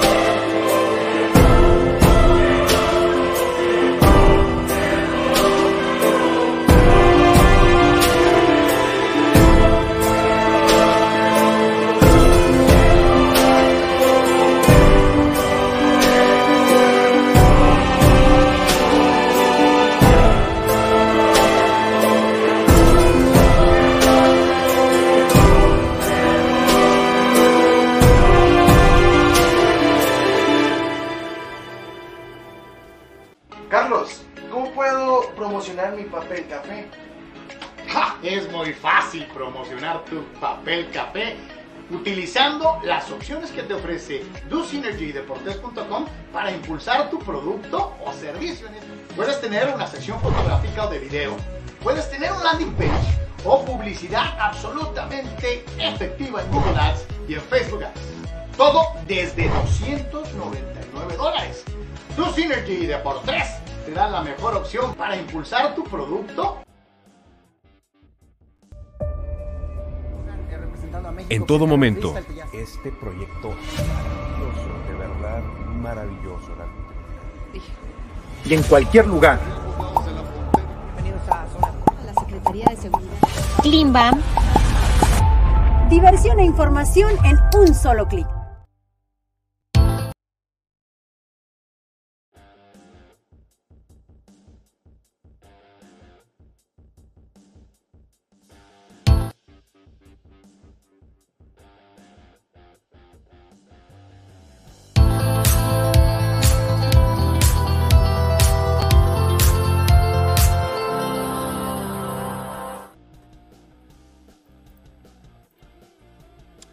Estamos de vuelta con todos ustedes. Gracias por seguir con nosotros en eh, Deportes. Y vámonos rapidito Oye, al mundo del fútbol americano profesional. Carlos, de la déjame antes de lo del americano, eh, eh, bueno, a- agradecerle al buen eh, Alex por lo, como siempre lo hacemos, por la cuestión de las conferencias. Y, y hablaba tantito ayer que nos preguntaban de algo del Cholo. Eh, ahorita fue inverosímil lo- algo que platicaba con él. Eh, algunos compañeros que- brasileiros le preguntaron eh, al buen Alex por el tema, ¿de acuerdas de aquel fulano eh, Iturbe, aquel delantero que estuvo en Cholos? Este, pues eh, obviamente petardeó otra vez, es, es, eh, el clásico jugador que petardea en todos lados, eh, eh, pero cobra, ¿no? Es inexplicable, ¿no? No juega bien en ningún lado, viaja por todo el mundo. Pero lo siguen contratando, ¿no? Cobra por todo el mundo. ¿Dónde Eh, firmo ese contrato? ¿Dónde lo firmo? Este, y entonces. Oye, co- eh, cobrar por petardear y por viajar. Este, pues sí, sí, siempre con el, el tema de que, de que la, la, la, pues que tiene talento y que esto y que el otro.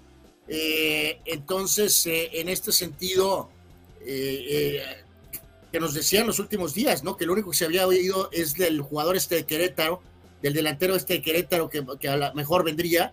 Eh, todo ha estado todavía muy tranquilo en la mentada estufa, eh, incluyendo lo que Cruz Azul que mencionábamos.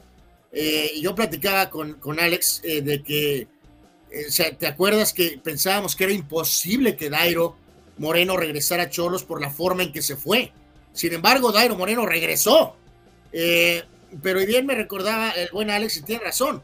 Cuando Dairo se largó, Carlos, al menos claramente había dado señales de que, era de que podía meter goles. O sea, era obvio que, metía goles hasta con los ojos cerrados. Entonces, cuando lo trajeron de regreso, pues sí nos sorprendió a todos. ¿Y qué hizo? Pues volvió a meter goles. Y, y siguió siendo el mismo Dairo, ¿no? Así, muy extraño y muy raro, pero metía goles. Pero este compadre es otra cosa.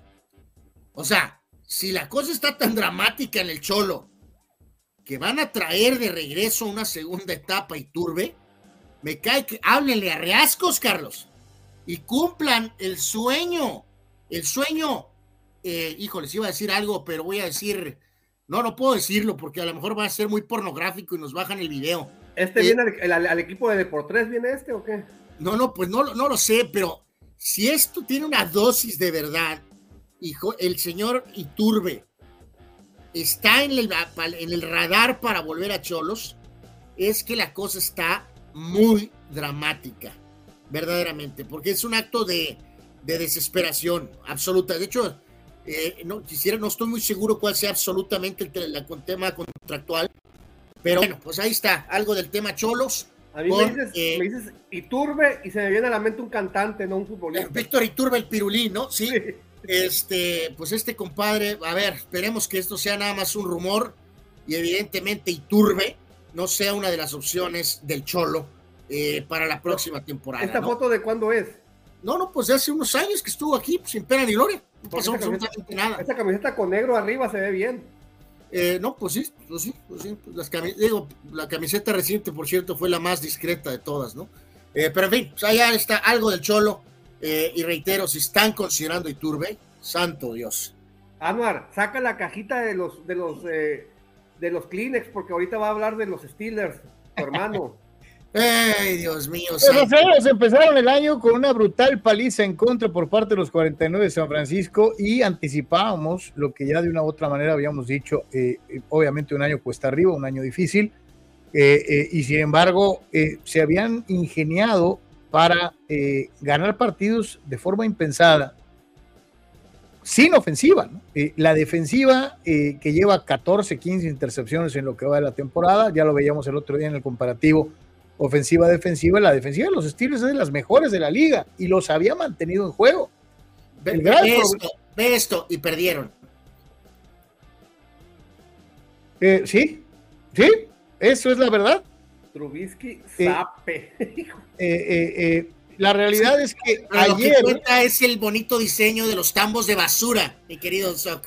ayer se enfrentaban a unos patriotas de Nueva Inglaterra que tenían solo dos victorias en lo que iba de la temporada y asumíamos que los Steelers podrían llegar a poner 8 y 6 su marca sin, sin realmente merecerlo.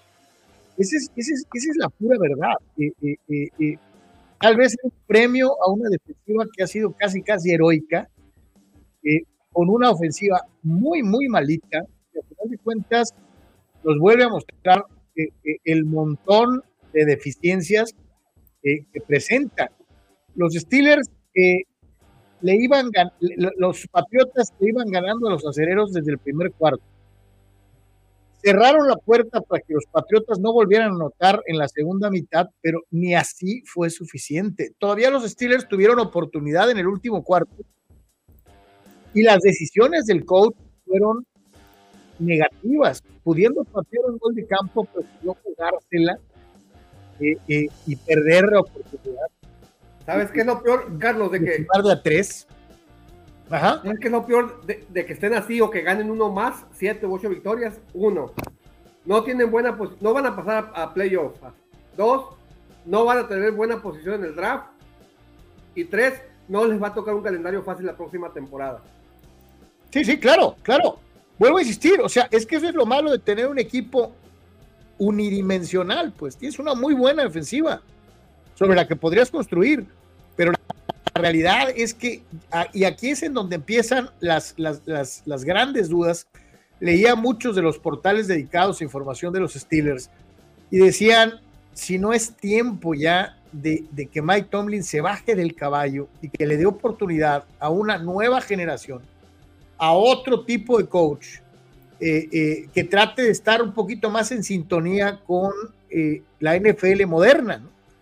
Porque hay ratos, todo el mundo le echaba la culpa, la culpa al coordinador ofensivo Matt Canada desde hace 3, 4 años, ya no hay Matt Canada y todavía se siguen tomando decisiones muy controversiales. Reitero esta jugada que les menciono, en cuarta oportunidad dentro de la yarda 25 de Patriotas, decide jugársela en cuarta y chafea. La defensiva responde y sí, provoca otro balón suelto, otro, otro, otro intercepción y en, la, en una segunda oportunidad logran hacer puntos, pero ya para entonces te faltaban los tres que te hubieran puesto un touchdown de diferencia.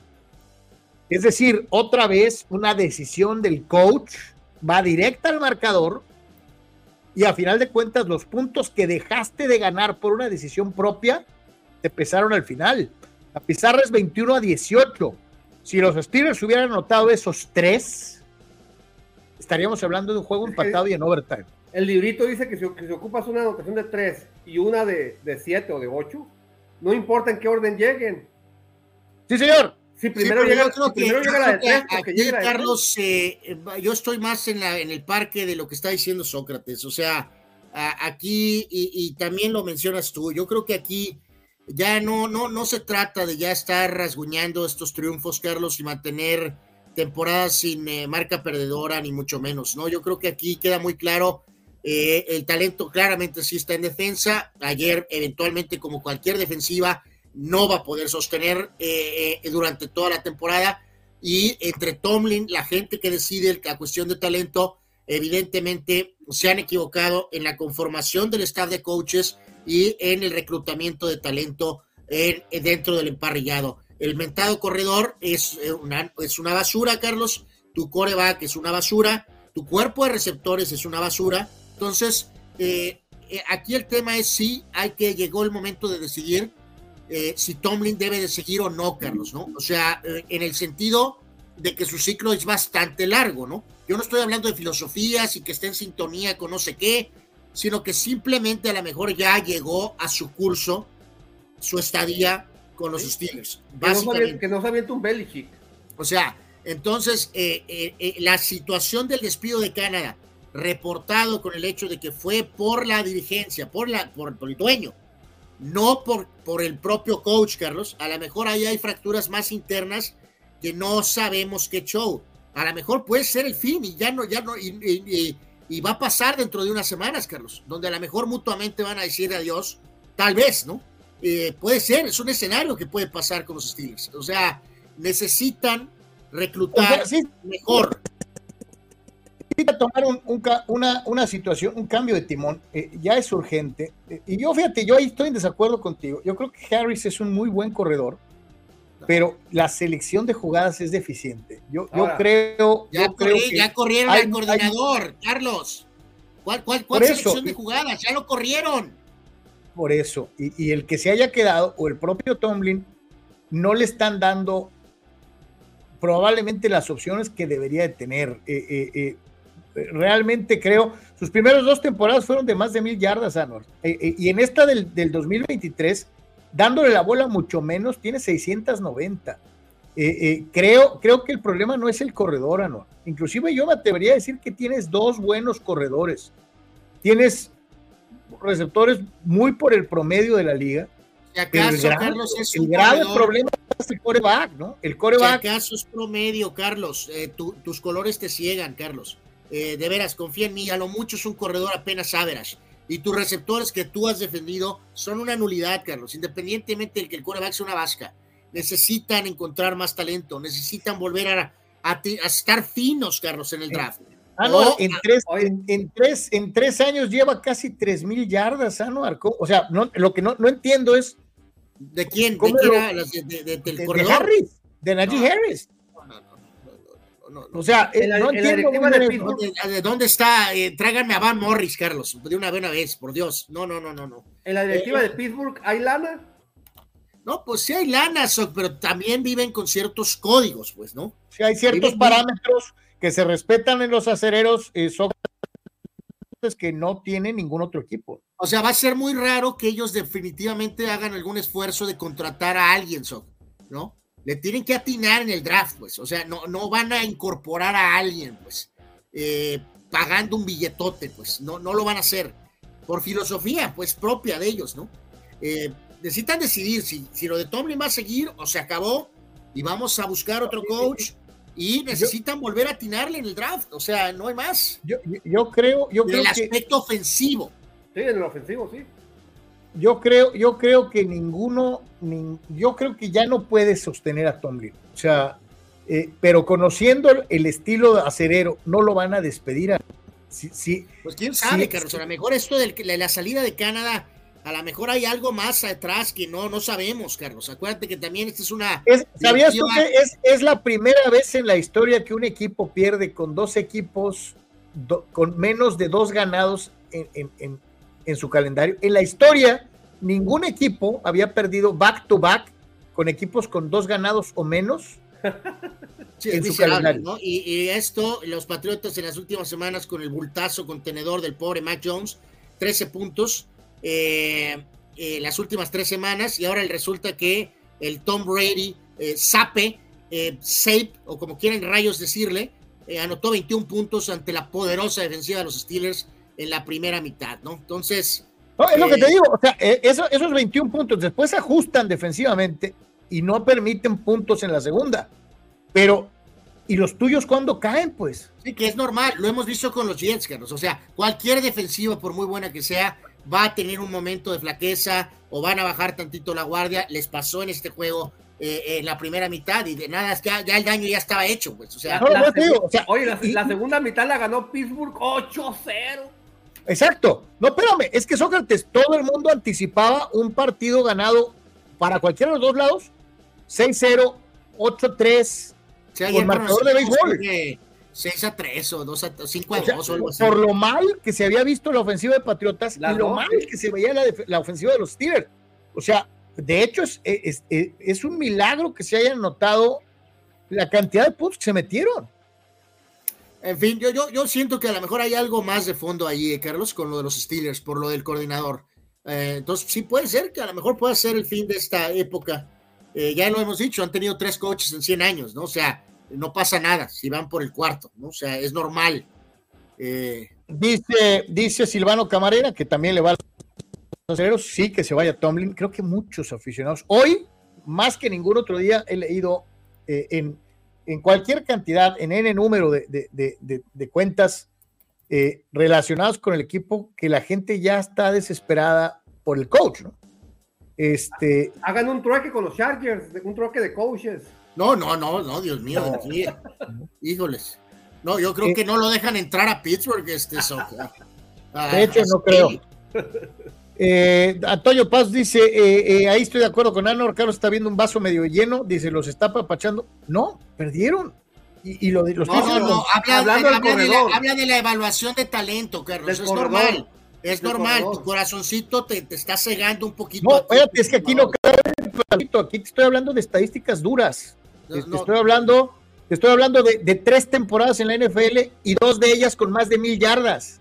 Anuar, pon, no la imagen, pon la imagen de la muralla, Anuar. Bueno, ya Ahí ahorita no- ya apareció también la ahí no- muralla. oye, ahí no cabe de, de que, que me, me cae bien o no. O sea, la O sea, está ahí. es ¿no? como O sea, agarras el este y si le echas agua y luego le echas una dosis de una do- dosis de corazoncito y luego le echas una dosis de muralla, pues ya valió, ¿no? Ya eh, se escarriló eh, todo. Es que, ¿no? es que Anuar, Ah. es que es hasta ridículo. Vuelvo a insistir. Dices que un corredor Carlos, es malo. Carlos, en tres mira, temporadas tiene casi tres mil yardas. Anuar, es ilógico. Es como si dijeras que un, que un boxeador que ha ganado 10-0 eh, no es nada, es malo. O sea, esa es no la tiene sentido. yo. Yo te logro admitir y controlar mi corazoncito cuando ya mis equipo- equipos o jugadores están en problemas. Tú tienes ese problema. No, o sea, no, importa, tenemos, es normal. Tenemos un grave, no, espérame, es que vuelvo a insistir, te equivocas para variar. Ah. Tenemos un grave problema de cocheo, un grave problema de cocheo de fondo. El grave problema de los Steelers es el cocheo, la selección de jugadas, la selección de personal y muy probablemente la selección de talento general. No estoy hablando exclusivamente de la eh, posición de corredor. Tienes dos muy buenos corredores, Anuar. Re- re- santo Dios. Recordar que eh, Tomlin está desde el 2007 como coach, ¿no? Entonces, ya es un buen, ¿no? Y, Es y un fíjate buen. que es más preocupante que el talento que, del que careces sea del entrenador, porque no hay muchos, ¿eh? O sea, porque no hay muchos buenos entrenadores. No, y aparte, no O sea- sé cómo funcionaría con los Steelers ahorita, Carlos, si, si están eh, encadenados a que solo pueden ver a coaches afroamericanos. O sea, No, bueno, es la primera franquicia que lo hizo. Yo creo que en este momento ya deben de estar abiertos a todo lo demás, ¿no? pues supongo, ¿no? Ellos fueron los que propusieron esto y lo llevaron a cabo. Sí. Ahora me imagino que si buscarán un nuevo coach, pues puede ser blanco, eh, afroamericano, Morado, verde, anaranjado. O ella, Quieren ¿no? coach afroamericano, quieren un equipo espectacular. Contraten a Dion Sanders.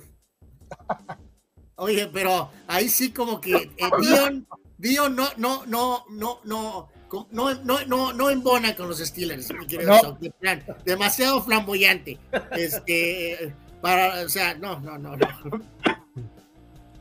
Es lamentable. Quieren ofensiva, ¿no?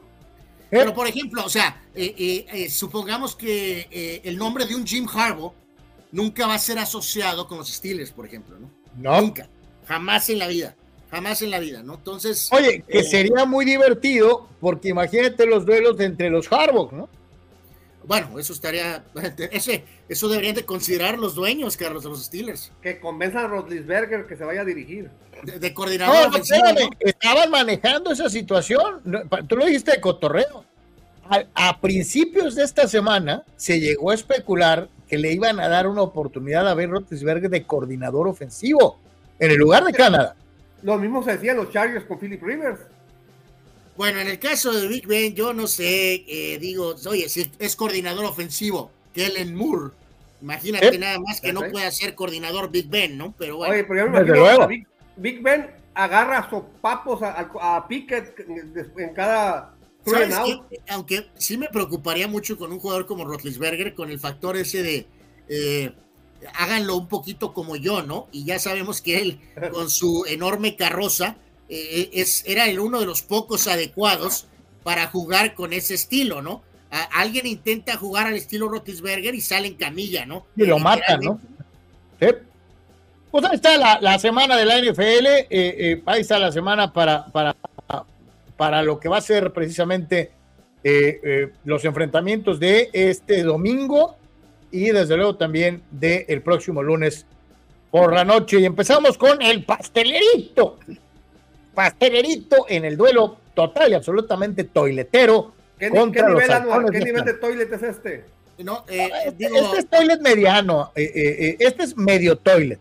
sí, este esto es como- este Este es como un un, flan- un urinario. Así. Es como un flan napolitano, mi querido Soc. Ah, O ok. sea, es un panecito, es un pastelito, pero un pastelito medianito. Eh, este, por supuesto, Atlanta todo el camino para tener eh, otra victoria. Están peleando y otra derrota más para el pastelero normal.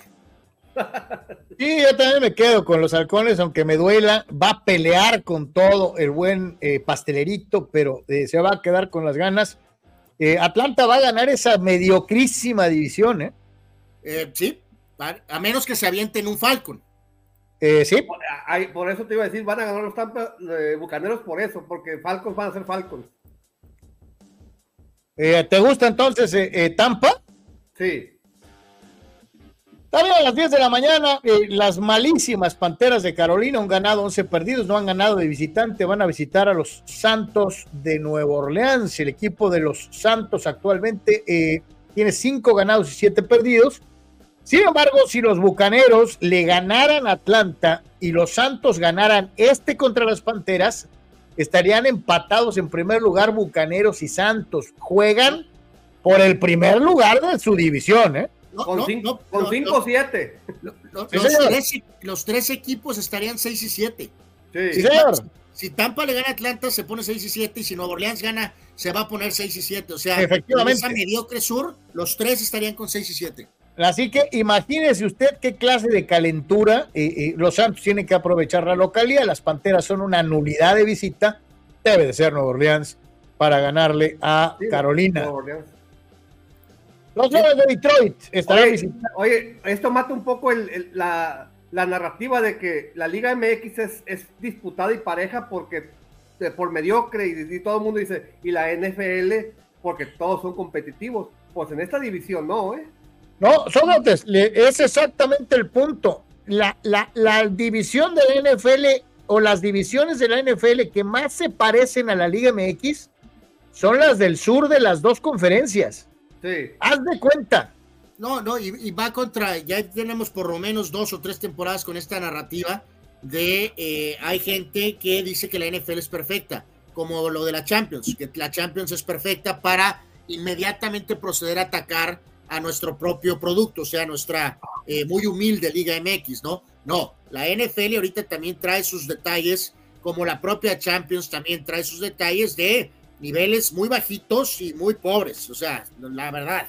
Y aparte, ¿cuántos toilet bowls hay por semana? Pues sólidos, cuatro, cinco, fácil. Sí, O sea, son muchos. Son muchos. Eh, fíjate, ve lo que, lo que eh, estoy viendo acá eh, al buen Arturo Carrillo. Voy a interrumpir brevemente la- la- eh, los pronósticos A ver.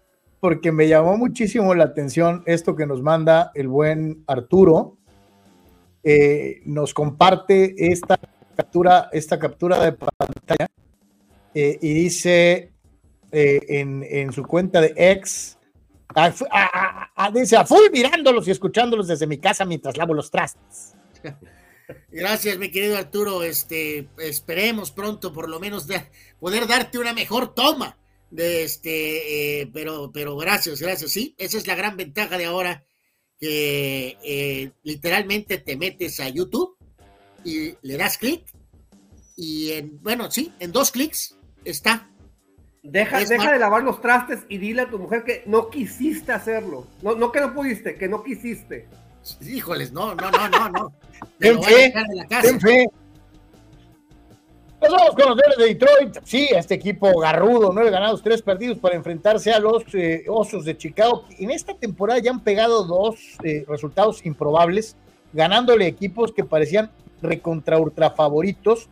No estoy diciendo con esto que le vayan a ganar a los Leones, que sería una derrota humillante y terrible, pero normalmente Detroit pasa aceite jugando en Chicago, Álvaro. Entonces, este es uno de esos partidos eh, eh, que hay que tener en observación se supone que los Leones deben de aplanar a los Osos. Vamos a ver eh, si no se pega por ahí una sorpresa. ¿eh? Es en Chicago. Sí. No tienen el dato de, de cómo va a estar el clima. Eh, no, no. Es que cu- cuando hay clima muy gélido o hay nieve, Detroit no sabe cómo jugar porque ellos juegan bajo techo. Sí, pues te decía, es, es, es una plaza que normalmente les cuesta muchísimo trabajo. ¿no? Sí. Pues voy a retirarlo de apalear y destruir y voy a quedarme con Detroit ganando, básicamente. Sí, es, la es- es lo por que la mínima. Sí. Sí, Sí, o sea, va a estar bueno, probablemente. Probablemente sí, correcto, cerrado. Y me conformo desde el punto de vista de Detroit con ganar el juego. Pero si, No, el factor clima influye, los osos pueden, pueden ganar también apretado. ¿eh? Los Tejanos de Houston, tercer lugar dentro del sur de la conferencia americana, un juego abajo solamente de los Jaguares de Jacksonville, empatados en marca con los eh, otros eh, eh, de Indianápolis, estarán eh, enfrentándose nada menos y nada más que a eh, los poseedores del récord toilet de la conferencia americana junto con los Patriots, que son los Jets de Nueva York. El juego es en la Gran Manzana y ya, ya eh, te- ya chequé aquí, Carlos, la temperatura para SOC. un robusto entre 2 grados o menos 1, nubladito. Uh, o sea, frío, pero sin nieve, ¿verdad? Eh, pues sí, aparentemente sin nieve. Ahí está. Eh, decía entonces, eh, los tejanos deben de corresponder a lo que de ellos se espera. Finalmente, Meterse- en el drama de los Jets va otra vez de regreso a como coreback abridor el pobre bulto eh, Zach Wilson. Eh, yo creí que ibas a decir Aaron Rodgers, Anuar. No, no, no, no, no, ese compa de veras también está en otro planeta, pero pues va a iniciar eh, Zach Wilson otra vez por los Jets.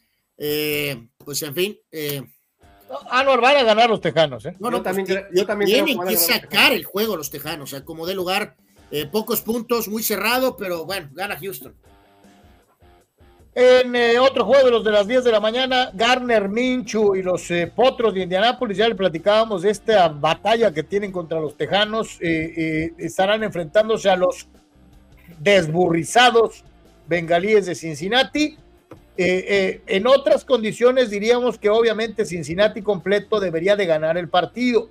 A pesar de que Cincinnati se ha visto bien, eh, me cuesta poquito trabajo eh, eh, ponerlos como favoritos a pesar de que están jugando en su casa. El under-over en este partido es 44 puntos y el favorito para las apuestas, escuchen esto, es una de esas apuestas engañosas, es Bengalíes, le quitan dos puntos. Creo, Anuar, que va a ganar Potros de visita. ¿Crees que van a ganar los potros de visita? Eh, no, me voy a subir al barco de mi compadre eh, suplente eh, Browning. que busca expander su próximo contrato en la NFL. De lo que mostró el otro día me convenció, o sea, me es bastante convincente. Bengalíes.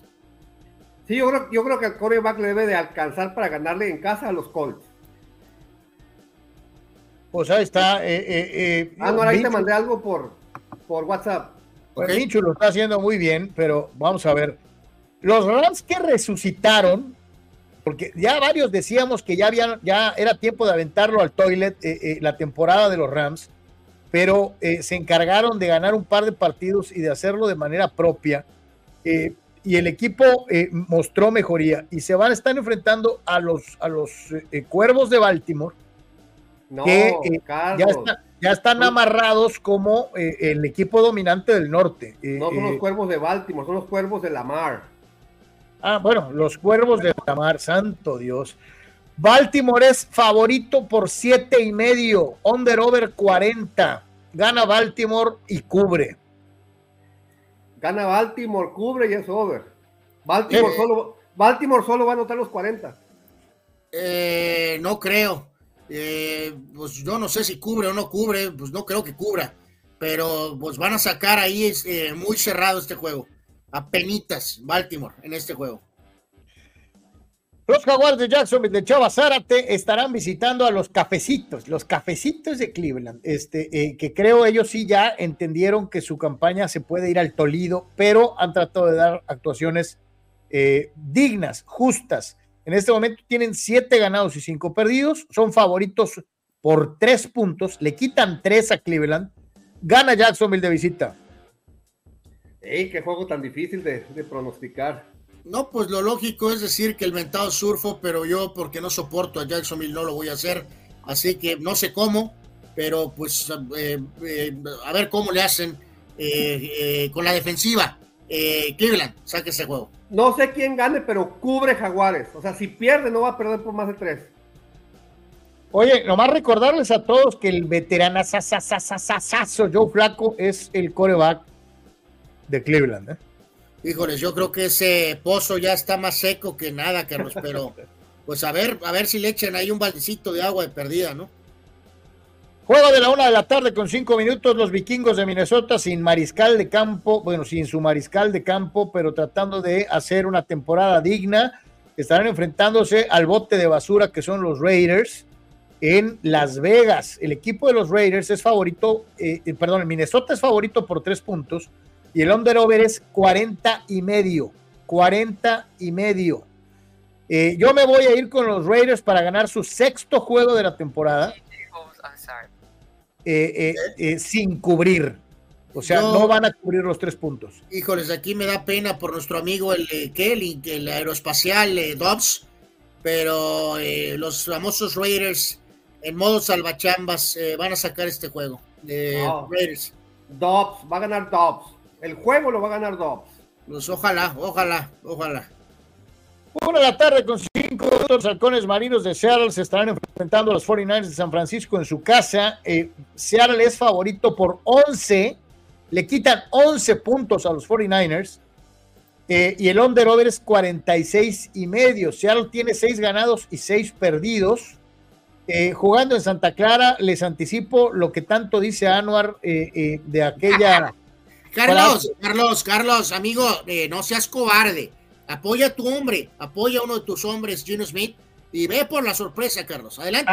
Aquella, frase que dice Anuar de, que le atribuye a Clover Lang, a, Mr. T, eh, en donde eh, cuando le preguntaban cómo iba a ser su batalla contra Rocky, respondía, así va a ser. Los 49ers van, a, van, a van a desnudar, van a encuerar van a castigar y eh, van a seguir alentando falsas esperanzas para los pobrecitos ilusos como mi carnal, que ya se subió al barco abramista diciendo que Purdy es mejor que Montana y Steve Young juntos. Qué ridículo comentario, eh, eh, y que ni siquiera voy a dignificar con una respuesta a ello. Va a ganar 49ers y cubre tranquilo. Eh, yo creo que gana, gana 49ers, pero no cubre, va a ganar muy ajustado. Yo también me voy a ir, San Francisco, no, no digo que por tres puntos, vamos, cerradón, no 40-0. Por 10. Y, reitero, ante las exageradas eh, afirmaciones de mi hermano, son tan inocentes, tan absurdas, tan, y ya saben lo que sigue después de eso, que no voy a gastar saliva en contestarle, ¿no? Eh, hermana, pero es que eso, eso lo dicen Abraham y tú, que Purdy es mejor que Mahomes. E, e, e, es el mejor mariscal de campo de la liga hoy. ¿O, te vas a echar para atrás? Esto es top 3 en la NFL, correcto, Carlos. Santo Dios. Dice Dani Pérez Vega para, para beneplácito de Sock y su pronóstico que regresa Justin Jefferson después de su larga ausencia el domingo y a ver cómo se entiende con Dobbs. Eh, correcto, el, gran estrella de regreso, pues a ver. A ver Dice Víctor Baños que está en duda todavía si va a jugar Lorenzo o no yo tengo la idea de que sí iba a jugar. Y eh, dice Dani Pérez Vega, sigue la duda, está day to day eh, de, del surfo. Y dice, podría ser flaco contra Bedard, ese juego petardo. Ah, mira, flaco contra Bedard, es una rivalidad histórica de corebacks. Y hay que recordar otro punto, eh, Sócrates, que estás ahorita como testigo directo, y además de todos nosotros, nuestros amigos, que lo de Carlos con Purdy va más allá también de Purdy, ¿eh? Eh, eh, todo va, eh, con Carlos, acuérdense que el tema del americano todo va ligado a los Steelers, ¿no? La realidad es que Carlos tiene, tiene miedo, tiene miedo de que San Francisco sea campeón. no los quiere campeones, ¿no? Porque eso representaría que los 49ers obtendrían su sexto Super Bowl, ¿no? Y de esta manera se unirían a los Patriotas y a los propios Steelers. Entonces, cualquier comentario que Carlos haga de manera y de manera ridícula anti-49er, les estoy revelando cuál es la razón. Esa es la razón. Así que eh, a, mí me da mucha risa, a mí me da mucha risa la manera simplista e infantil que emplea mi hermana para tratar de proyectar esto. La realidad es que a mí se me haría una falta de respeto cuando estamos en plena temporada regular, todavía ni playoff estamos, de dejar de lado a equipos tan grandes e importantes como los Vaqueros de Dallas, como los eh, actuales campeones jefes de Kansas City, como puede ser el caso de los Ravens, que es un equipo que se ha ganado el respeto de propios extraños poquito a poquito, y decir que una vez cierren el torneo y que le den el título a San Francisco. Eh, Anuar, les falta mucho, ¿eh? Bueno, mucho eh, por El único rival de los 49ers en la conferencia nacional es Filadelfia, nada más. Es el único. O sea, acabas de. Ah, Sócrates, di algo. Acaban de borrar de un plumazo a los, a los Cowboys. Los Cowboys no cuentan. La gran temporada de Dakota no existe. Porque al lado, al lado de, de, Purdy, un coreback de segundo año, Dakota es garbage. O sea, Guarda, guarda, ese, guarda ese comentario de Anuar para sacarlo cuando Anuar, ¿te das cuenta de cuántas barrabasadas motivado por tu, por tu declaración abramista estás haciendo? Ok, eh, Filadelfia es el único rival de la Nacional y correctamente en la Americana solamente Kansas City y Lamar. Es todo eh, lo que está en el impedimento de que es... Ah, y bueno, obvio, las lesiones, ¿no? las lesiones pueden eh, descarrilar a los 49ers. Pero le cayó un rayito de luz a Anuar, ya no dijo Búfalo. Bueno, Búfalo. es Bueno, Búfalo es el caballo negro. Si el gran Josh Allen logra estar en el playoff, el gran es el Es el colmo de, la actitud porrista de mi hermana. en el juego que sigue, quiero ver Pain. Pain. Hijo de eh, Santos. El siguiente partido el señor Mahomes, que se ha especializado en, torturar, en ganarle una tras otra, en, dejarlo a la orilla y en hacer que eh, siempre pague el precio, se enfrenta a los Bills de Búfalo de mi hermana. Eh, eh, un ganado, cuatro perdidos el equipo de los Bills y va a Arrowhead a verse las caras contra los jefes de Kansas. Ponme, ponme en pantalla, por favor. Me imagino la ridícula declaración que vendrá a continuación. No voy a decir mucho para este pronóstico, amigos. Eh, guarden Josh Allen. Y Patrick Mahomes está pintado, o el Arrowhead está pintado, Andy Reid está pintado, ¿o qué? Voy a, complementar ese comentario. Mira, Josh Allen, luego puntos ofensivos, va a sufrir tres intercepciones y va a salir lastimado con una sack y va a ganar los Chiefs como por 30 puntos. Van a salir llorando la señorita Taylor Swift y, también la esposa de Patty Mahomes. Van a salir llorando. Buffalo exorciza esos demonios y con una actuación de Josh Allen, más de 300 yardas, cuatro pases de anotación, Buffalo le ganará a los Kansas City Chiefs. Tres interceptadas, ningún pase de anotación y va a salir lastimado después de un sack. Silvano Camarena, Anuar, ya ponle departamento, ellos salen. Yo no soy un mentiroso eh, soñador como Carlos, de acuerdo. 300 yardas, cuatro pases de anotación, va a correr para uno más, o sea, cinco touchdowns totales y va a tener dos intercepciones. Silvano Camarena te pide que ya le pongas un apartamento a Josh Allen, por favor. Ridículo. Yo, creo que Josh, Allen le puede poner unos 10 apartamentos a Anuar. No, hasta 20. Sí, estoy de acuerdo. Una de la tarde con 25 minutos. Llegó el momento en donde rechinan los dientes y crujen los huesos. Los Chargers se estarán jugando la vida en la temporada enfrentando a el ah, eliminados. y los Broncos de Denver. Los Chargers son favoritos, les quitan tres puntos en Los Ángeles para medirse al 12 baños y sus Broncos con seis ganados y seis perdidos. Los Broncos, dos ganados, tres perdidos como visitante. Los Chargers son una miseria de local, dos ganados, cuatro perdidos. Señores. El, el segundo juego de la jornada donde quiero ver Pain. Vamos, Russell Wilson. Gana Broncos por 10. Eh, no, pues eh, me voy a ir con la fórmula, muchachos, señores, amigos, damas y caballeros. La misma fórmula de siempre, ¿no? Eh, partido al final cerrado y eh, van a perder por uno o dos puntos, gol de campo de último minuto, alguna cosa así. El 12 baños saca el partido, pero reitero, espero que se divierta nuestro gran Arturo viendo el partido, pero gana el 12 baños. Uno de los eh, platillos estelares de la, de la semana. Que gana, Carlos? Va a decir que los Chargers, Sócrates. No, va a decir no, que Chargers. no va, va, va, a ganar el 12 baños. Va a ganar el 12 baños. Ándale. Pero no cubre. Va a ser por un punto, dos puntos, un safety, algo le, así raro. Le, re, le, regalan puntos a Broncos. Ah, ok. Entonces, bueno, ponle, va a ser dos puntos, tres puntos de diferencia, máximo. Es el momento, señores y señores, de 5 eh, de la tarde con 15 minutos, los Titanes de Tennessee enfrentando a los del... Ah, no, perdón. ¿Qué pasó? ¿Qué pasó? 5 de, la tarde, 5 de la tarde con 20 minutos, uno de los juegos estelares de la semana. Las Águilas de Filadelfia con 10 y 2 van Carlos, a visitar a los Vaqueros de juego, es el, No, no es uno de los juegos estelares. Es el juego estelar de la jornada. Eh, el eh, otro, quiero ver Pain. Anuar, yo pensé que ibas a decir que el juego estelar de la semana era 49ers Seahawks porque juega por O sea, bueno, eh, ya escucharon que Carlos está en modo absolutamente ridículo, ¿no? Eh, híjoles, se saquen los pañuelos. Mira, ya, lo, lo, lo, acaba de pronosticar Anuar, pero se equivocó de coreback. Dakota Prescott, cuatro pases de anotación, un, un touchdown corriendo y ganan los Cowboys por 20.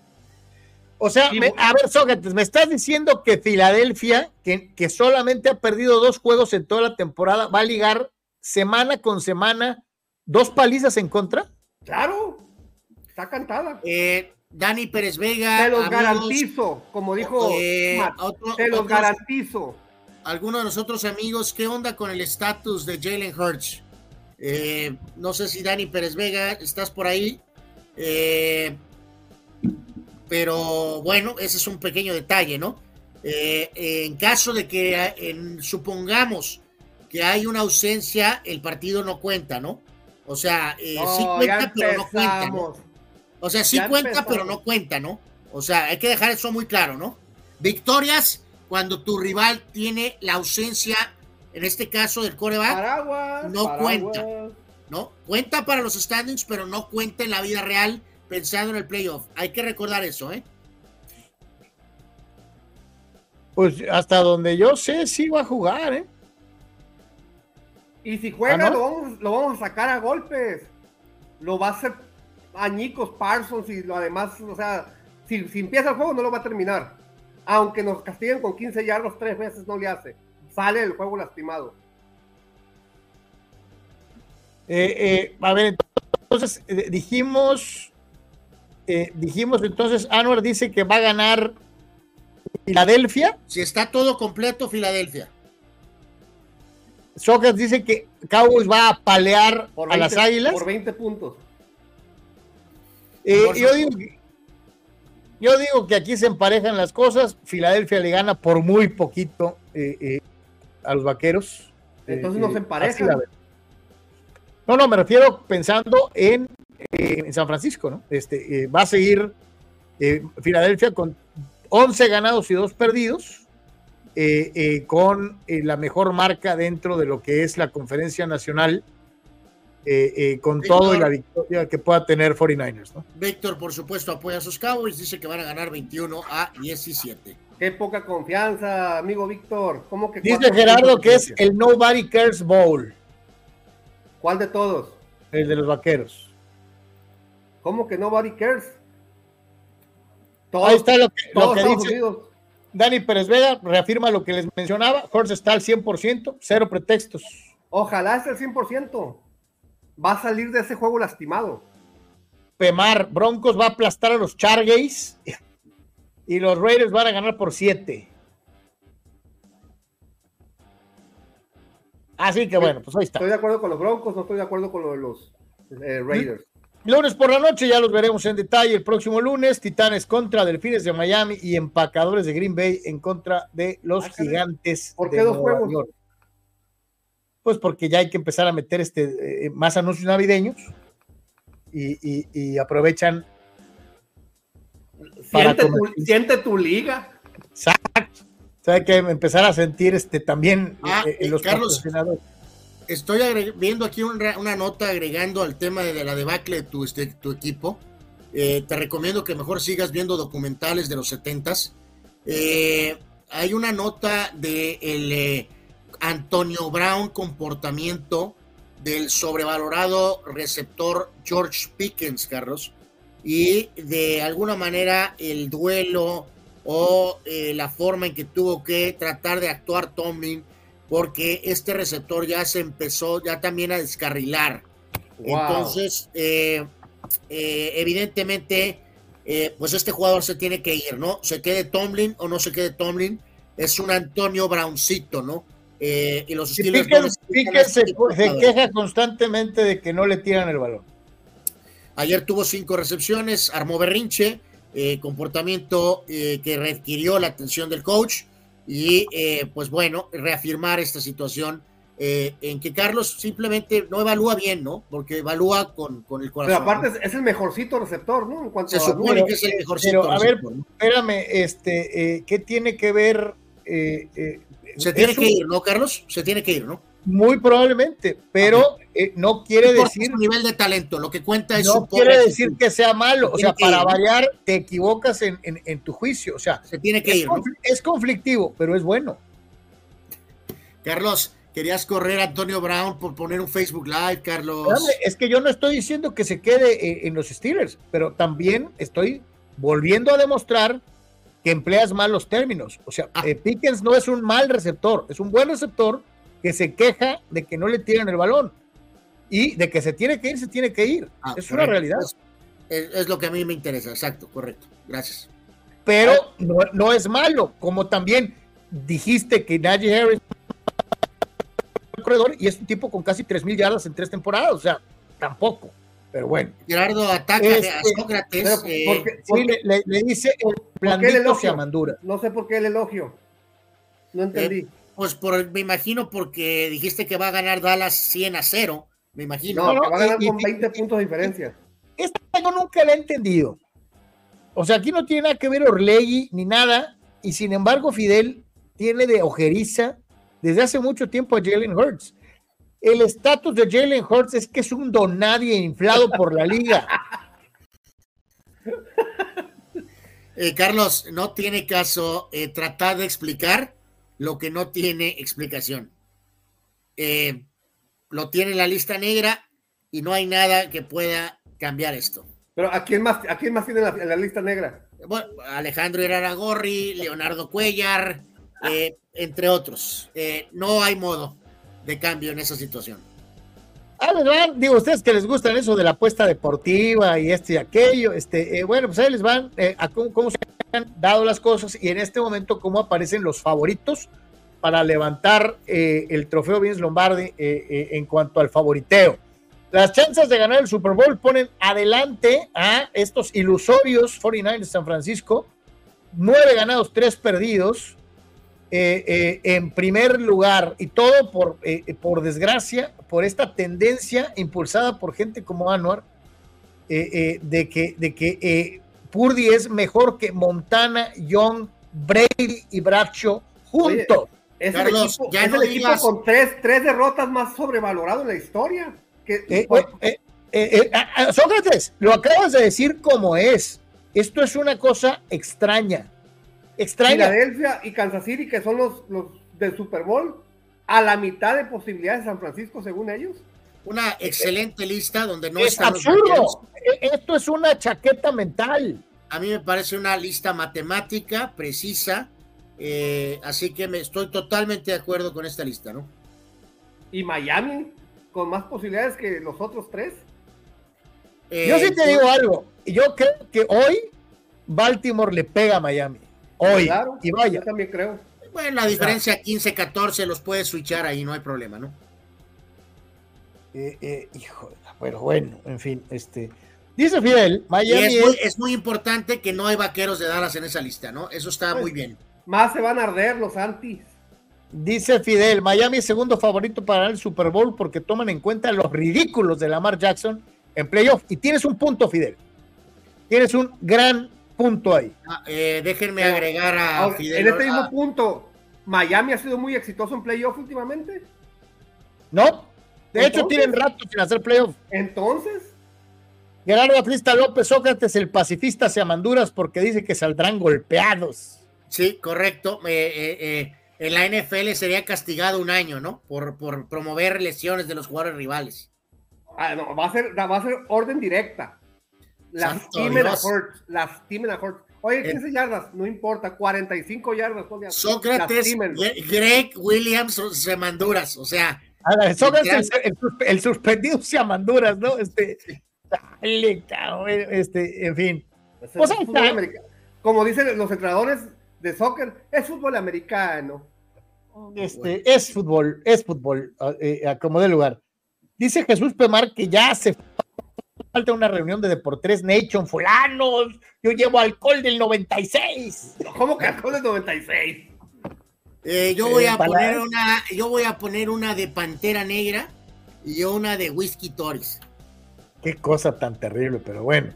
Vamos a la pausa, señores, no se vaya, todavía tenemos fútbol internacional, eh, tenemos eh, béisbol, tenemos boxeo, tenemos varias cosas más, tenemos un día como hoy, hacemos una pausa rapidísimo y regresamos. Estamos en Deportes, estamos totalmente en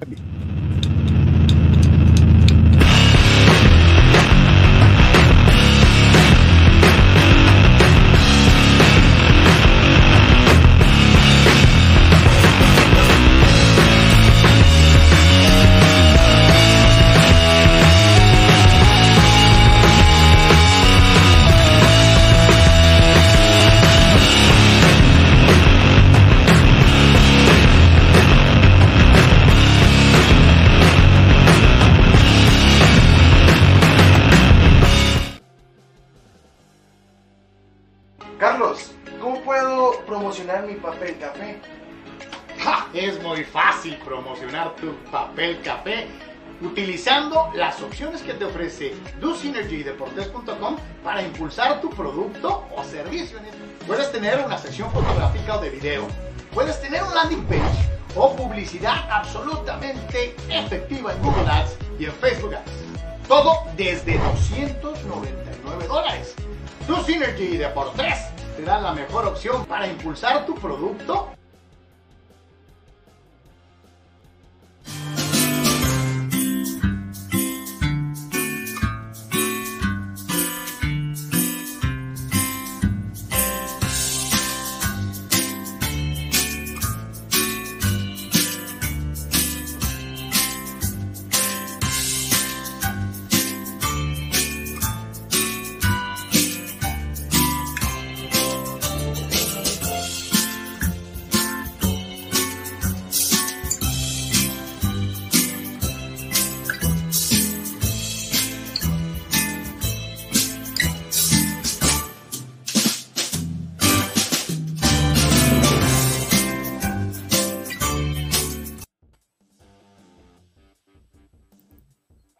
De vuelta, muchísimas gracias por continuar con nosotros y a lo que te truje Chencha y nos vamos precisamente con lo que les eh, mencionábamos, eh, nos vamos con el mundo del baloncesto en donde Anuar, eh, nuestro querido amigo Vic del podcast, estaba verdaderamente exultante, habla de este logro, un, nuevo logro en la carrera de LeBron James y que esto viene a reconfirmar su condición de mega GOAT, etcétera, etcétera, etcétera, etcétera. Sí, la gente pro Lebron, eh, Carlos, ayer por la noche eh, estaba en un estado eh, de éxtasis, en un estado orgásmico. verdaderamente, esa es la realidad de las cosas. antes Indiana había metido el pie a lo que la NBA y el comisionado Adam Silver quería, que era enfrentar a Janis ante Tocumpo y a LeBron James. Lamentablemente no contaban con la astucia de los Pacers de Indiana y su gran estrella Tyrese Hale Burton, que hay que tomarlo en cuenta totalmente en las eh, conversaciones ahora de los nuevos jugadores importantes, 27 puntos, 15 asistencias, 7 rebotes, y los Pacers 128, Milwaukee 119. Así que Babalú a Giannis Antetokounmpo y los Pacers van a enfrentar en la final a unos Lakers que eh, destruyeron a los pobres pelícanos 133-89 con un LeBron James auténticamente inspirado, 30.5 rebotes, 8 asistencias, tuvo una secuencia de tiros de tres virales, eh, se, tapizó, se inundó el internet en los shorts de YouTube, TikTok, Instagram Stories, de los tiros de tres puntos de LeBron James, incluyendo uno prácticamente de media cancha, Carlos Sócrates, amigos. Eh, no hay forma de no de sacarlo. Es una leyenda. Nadie, nadie ha hecho esto que LeBron James está haciendo. Ni Michael Jordan, ni Kobe Bryant, ni Magic Johnson, repito, ni Magic Johnson, ni Larry Bird, ni Karim Abdul-Jabbar, ni nadie. Nadie ha jugado a este nivel, a esta edad. Nadie, nadie. Pero es otra NBA, es otra dinámica, es uno de los grandes de la historia, pero no es el mejor. Así que Big del Podcast, aunque haya destruido a los Pelícanos, aunque gane el torneo In-Season Tournament, la copa, pues, en términos soqueriles, no va a cambiar nada. Y no es otro título a Lebron. No va a tener cuatro títulos y medio. Es una cosa que inventó Silver y nada más. Pero reitero, si lo de LeBron es espectacular, Carlos. Ayer se aventó un Larry Bird también, le dijo a la banca rival, vean lo que voy a hacer, y fue y cantó la jugada de tres puntos atacando a la canasta. A los 39 años, Carlos, con esa carrocería es imparable yendo a la pintura. Entonces, eh, en fin, darle crédito, pero eso no significa que es el mejor de la historia, ¿no? o sea, eh, eh, esto es lo que hay que dejar muy establecido. ¿Es el mejor jugador de su generación? Sí. ¿Es la cara de la NBA todavía hoy a la edad avanzada para un atleta profesional? Sí. ¿Puede ser diferencia en eh, eh, un torneo corto? Sí. Eh, esto, ganar este, esta copita de media temporada, ¿nos va a hacer pensar en que los Lakers van a ser campeones de la NBA? No. Sí, va, a ser muy complicado pensar. Sí, que se pueda aventar un, un, 4 de 7 contra, por ejemplo, un Denver completo o alguna situación así. Entonces, pues no, no hay más que decir. Sí, es increíble, es de destacar, es espectacular, pero eh, los LeBron Lovers lo que quieren, Carlos, es una sumisión total, ¿no?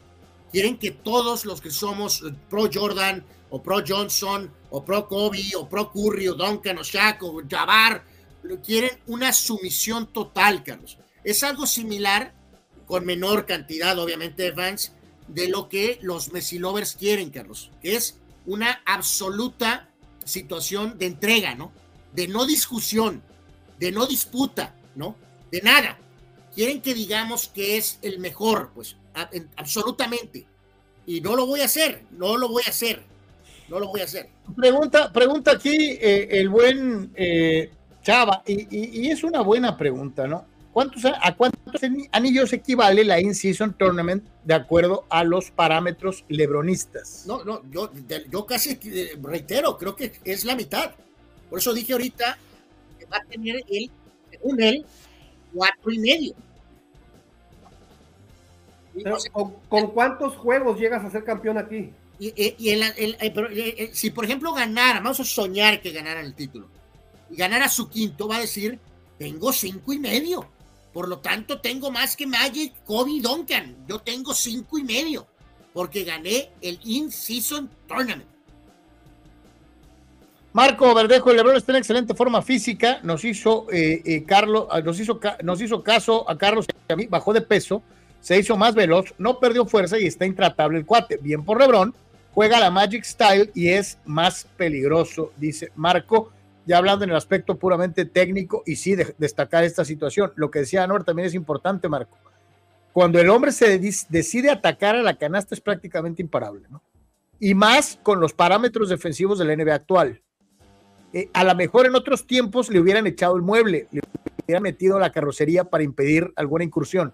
Hoy en día, con eso de que no los puedes ni voltear a ver, es mucho más fácil de una u otra manera. En otros términos, Carlos, si aplicas las Jordan Rules de los pistones en LeBron a los 39 años de edad, quisiera ver cuánto castigo de las LeBron Rules podría aguantar. Volvemos a lo mismo, por más bien que esté en extraordinaria forma como nadie en la vida en esta edad, padre tiempo no perdona, tiene 39 años y si de veras sufriera un castigo como era en los de aquella época, evidentemente sería otro panorama, pero correcto, ahorita si lo ves mal, es foul, ¿no? Prácticamente. Entonces digo, volvemos a lo mismo y me van a decir ahorita, bueno, es que ustedes siguen atrapados, ya no se juega como antes, es las reglas actuales y en las reglas actuales es el jugador más dominante, muy probablemente, muy probablemente. igual en fútbol americano, igual con la sabermetría en béisbol, o sea, todo, todo está siendo light en protección de la, de la longevidad de los jugadores, de su, de su estado de salud.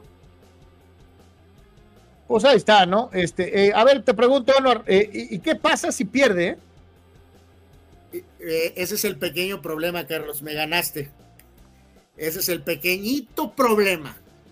Que si pierden contra los Pacers de Indiana, de mi amigo Hale Burton, entonces pues también le vamos a contar la media derrota, ¿no?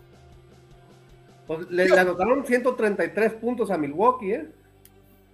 Sí, por eso te digo. O sea, es que también descartarlo, eh, Sócrates, decir, no, los Lakers ya están cinchos. Después de la exhibición que pegaron estos amigos de Indiana, también es irresponsable. O sea.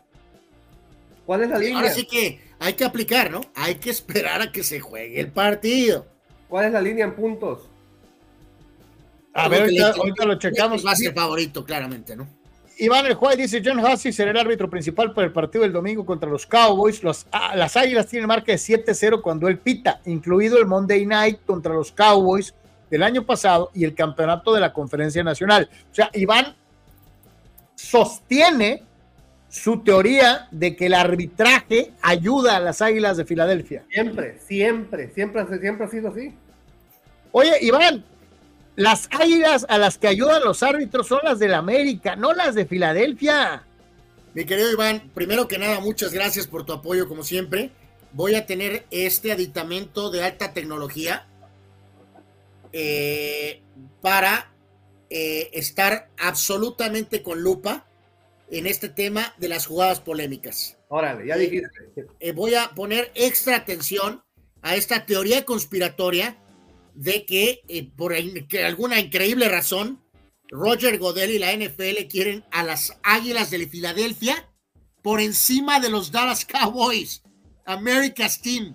E Iván reafirma, en estos partidos a las Águilas los penalizaron solamente seis veces, mientras que a los oponentes los castigaron 21 veces. Pero entonces, ¿esto es una conspiración, mi querido Iván, de Roger Godel contra Jerry Jones? Por algunos tratos independientes a lo largo de los años, eh, acuerdos comerciales que van un poco eh, solo pro, pro, cowboy. O sea, y yo es lo que no entiendo de esto, Carlos. Eh, vas a apoyar a las Águilas del América, ¿no? Vas a apoyar al Real Madrid. Vas a apoyar a los Lakers. Sí, a los equipos grandes, ¿no? De nombre. ¿Por qué habría una teoría de la conspiración? Donde uno de los equipos, ciudades más castigadas históricamente, deportivamente hablando, más sufridas. ¿Por qué la NFL quisiera ayudar a Filadelfia? No lo comprendo. Por encima de los vaqueros de Dallas. yo creo que sí es algo, de lo que dices contra Jerry Jones. Pues es el único ángulo que puedo encontrar de que existe el teléfono rojo de vamos a a, evitar que Jerry Jones sea campeón otra vez, antes hasta literalmente porque este, se puede fallecer, porque es un hombre de edad avanzada, ¿no? Dice Marco Verdejo, con los morros de los Pacers son un león rasurado. Ayer le dieron vuelta a los Bucks y me callaron la boca. Yo dije que era de trámite, pero el coach leyó bien las debilidades de Milwaukee, tiro libre, área, todo lo demás, y se llevaron el partido y hasta con facilidad. Así que Marco también apunta a lo que decimos, mi querido Vic, no es por quererle calabacear el pastel a LeBron James. Es que le tocó un equipo enfrente joven, con muchas ganas y que puede eh, eh, manejar esto como algo para levantar en la temporada, ¿no? Ya lo, ya lo sabemos, Carlos, con el tema de LeBron va a estar listo, porque va por el título, ¿no? Eh, habrá que ver qué pasa en la mente del lesionado Davis eh, y si no salen fodongos también los Lakers, ¿no? Eh, también el propio LeBron, ¿no? A ver si no, no quedó muy enamorado del tiro de tres y en esa se empieza a complicar el tema contra Indiana, ¿no? a ver, Ahora, acuérdense de algo, cuando los Lakers ganan un partido, normalmente pierden el que sigue. Dice Víctor Dinara también le ganó a los Celtics. No, no, no, no cabe duda. Es un equipo joven con mucho talento. Este jugador, Burton es muy, muy bueno. Se está abriendo camino. Eh, pero pues se supone que obviamente los Lakers deben de ganar el In-Season Tournament. Víctor Baños, que es un aficionado de los vaqueros consciente, responde a lo que decía Iván el White. Los referees de la NFL no han andado bien en la temporada, marcando mal, pero para todos. O sea, dice que el arbitraje ha estado mal, pero para todos, ¿no? Eh, pues hay crisis, de acuerdo, Carlos, siempre hay crisis en los referees, árbitros eh, eh, y equivalentes en todos los deportes. Ya tiene un ratito, ¿eh? Ya tiene un ratito. Mario Cuevas, ¿ustedes creen que Lebron aguante una sangoloteada, un balonazo como los que le daba el Shaq al gusano Rodman? Nunca lo vi hacer un pancho como si le hubieran quebrado Tibi Peroné como lo hace Lebron, dice Mario Cuevas. No, no, no, es, otro, es otra época, es otra NBA. ¿Cuántas, ¿Cuántas veces Pelé rodó como Neymar? No, pues Nunca. pocas. Solamente cuando lo sacaron casi cargando en camillas. Sí. Sí. A ver, vamos a ver, llevando ya, como siempre, nuestro viaje al pasado, este, eh, nuestras comparaciones de, generaciones y épocas. También llega eh, en esta ocasión a la NBA. ¿Cuál, ¿cuál equipo todo defensivo es mejor de los que tienes en pantalla? Esta quedó un poquito casi como alineada al tema, ¿no? Eh, de alguna manera, ¿no? Oye, ¿qué, significa defensivo? No, no, pues, eh, pues eh, todo el contexto. no, pero ah, eso fue sarcasmo. Sócrates, sí, no conocen la defensa en estos tiempos, señor. No conocen defensivas. Es más, mira, y la muestra está en que, en que, ah, no, sí, pusieron 80, te iba a decir, no pusieron 80, pero sí pusieron 80 ahí abajo. vamos a decir que 90, ¿no? Eh, Peyton, Michael, el pobre cornudo, Rodman y Robinson. De los 2000, eh, bueno, 2010. 2010, 11. Rondo, Kobe, Lebron. ¿Lebron? ¿Defensivo? ¿Lebron? ¿Lebron defensivo? ¿Lebron defensivo? ¿What? Kevin Garnett y Dwight Howard. No está James Harden. Eh, no, no, no, no, Harden no está. En el otro equipo, eh, Chris Paul, este hombre Allen que jugó buen rato ahí en Memphis. LeBron, LeBron, LeBron. Bueno, o sea, eh, eh, es descarado que lo no es un jugador de alta defensiva, es descarado que lo Nunca lo ha sido, Carlos. Nunca lo ha sido. Eh, Ibaka y el propio Dwight ¿no? Y el último, santo Dios, Ben Simmons, eh, Ru Holiday, Giannis Antetokounmpo, Draymond Green y Rudy Gobert. Bueno, Ben Simmons, o sea, sorry, sale. los cinco de abajo son Hall of Famers. Me quedo con los de abajo. ¿No? Y reafirma, Carlos. ¿Cómo que te quedas con los de abajo, Carlos? En buen plan. Ah, Sí, sí, bueno. No, y reafirma lo que ese equipo era eh, en ese contexto real, ¿no? O sea, eh, obviamente eh, todo lo que podían hacer ofensivamente, pero todo lo que hacían defensivamente al tener en el mismo equipo a Jordan, al pobre cornudo y a Rodman, ¿no? Mira, ahí tienes, ah, no, diles, Pippen. Bueno. Ahí tienes bloqueos de, de Robinson, rebotes de Rodman, recuperación de balón de Jordan, marcación así bien pegada de, de Pippen. Y, no, y es que reitero, no, no es estar atrapado en el pasado. Reitero, Vince Simmons sí supone que es un buen jugador defensivo, pero no para un estatus de esta magnitud. Holiday es buen jugador. Janis es increíblemente atlético, pero no puedo catalogarlo como un increíble jugador defensivo, no todavía. Draymond Green, pues es la región menos, región 4 de Rodman, ¿no? Eh, es la realidad. Gobert es capaz, pero no voy a comparar defensivamente, con todo respeto, eh, medio respeto y sin respeto, a Gobert con Dwight Howard en su prime y menos contra David Robinson. Entonces, si, en tu eh, draft, si en tu draft estuviera Ben Simmons y Robinson, ¿a quién agarras? No, no, no, no, no, no, no, no, pues de los de la posición, este, so, Ben Simmons contra Chris Paul, Rajon Rondo y Gary Payton, pues ¿dónde queda Ben Simmons? Pues, o sea, santo Dios. No, yo, tengo que te iba a decir, yo me quedo con Peyton por encima de, pero riéndome. Sí, defensivamente, por supuesto. Desde luego. Claro. Era un jugadorazo defensivo. Eh, dice Gerardo Atlista López, quien le cae encima a Superman, neta. No, bueno, dice Bueno, bueno, de su momento, pues de su momento. Ya la ridiculez de que se vistió de Superman es otra cosa. Era, sobre todo en su prime, claro que era una fuerza en los tableros y también con los bloqueos. No al nivel de Robinson, no al nivel de Olajuwon, ni remotamente, ni al de Ewing, el amigo de Sócrates, pero no pusieron a, ¿De cuándo es la, la, la, línea de abajo de, la, línea de abajo de, de Jordan? De... 90, mediados 90. finales de 80, eh, primera. No pusieron, no pusieron ningún Picton. No, no, es que es mediados 90. Sí, está bien, el, el, timeline es correcto. 95, 96, por ahí pusieron más o menos. Eh, dice, dice Gerardo Trista López que, que el guante era el eslabón más débil eh, ahí no. Defensivamente no.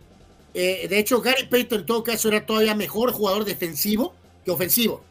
Sí, eh, Gerardo. No tengo pero por mucho.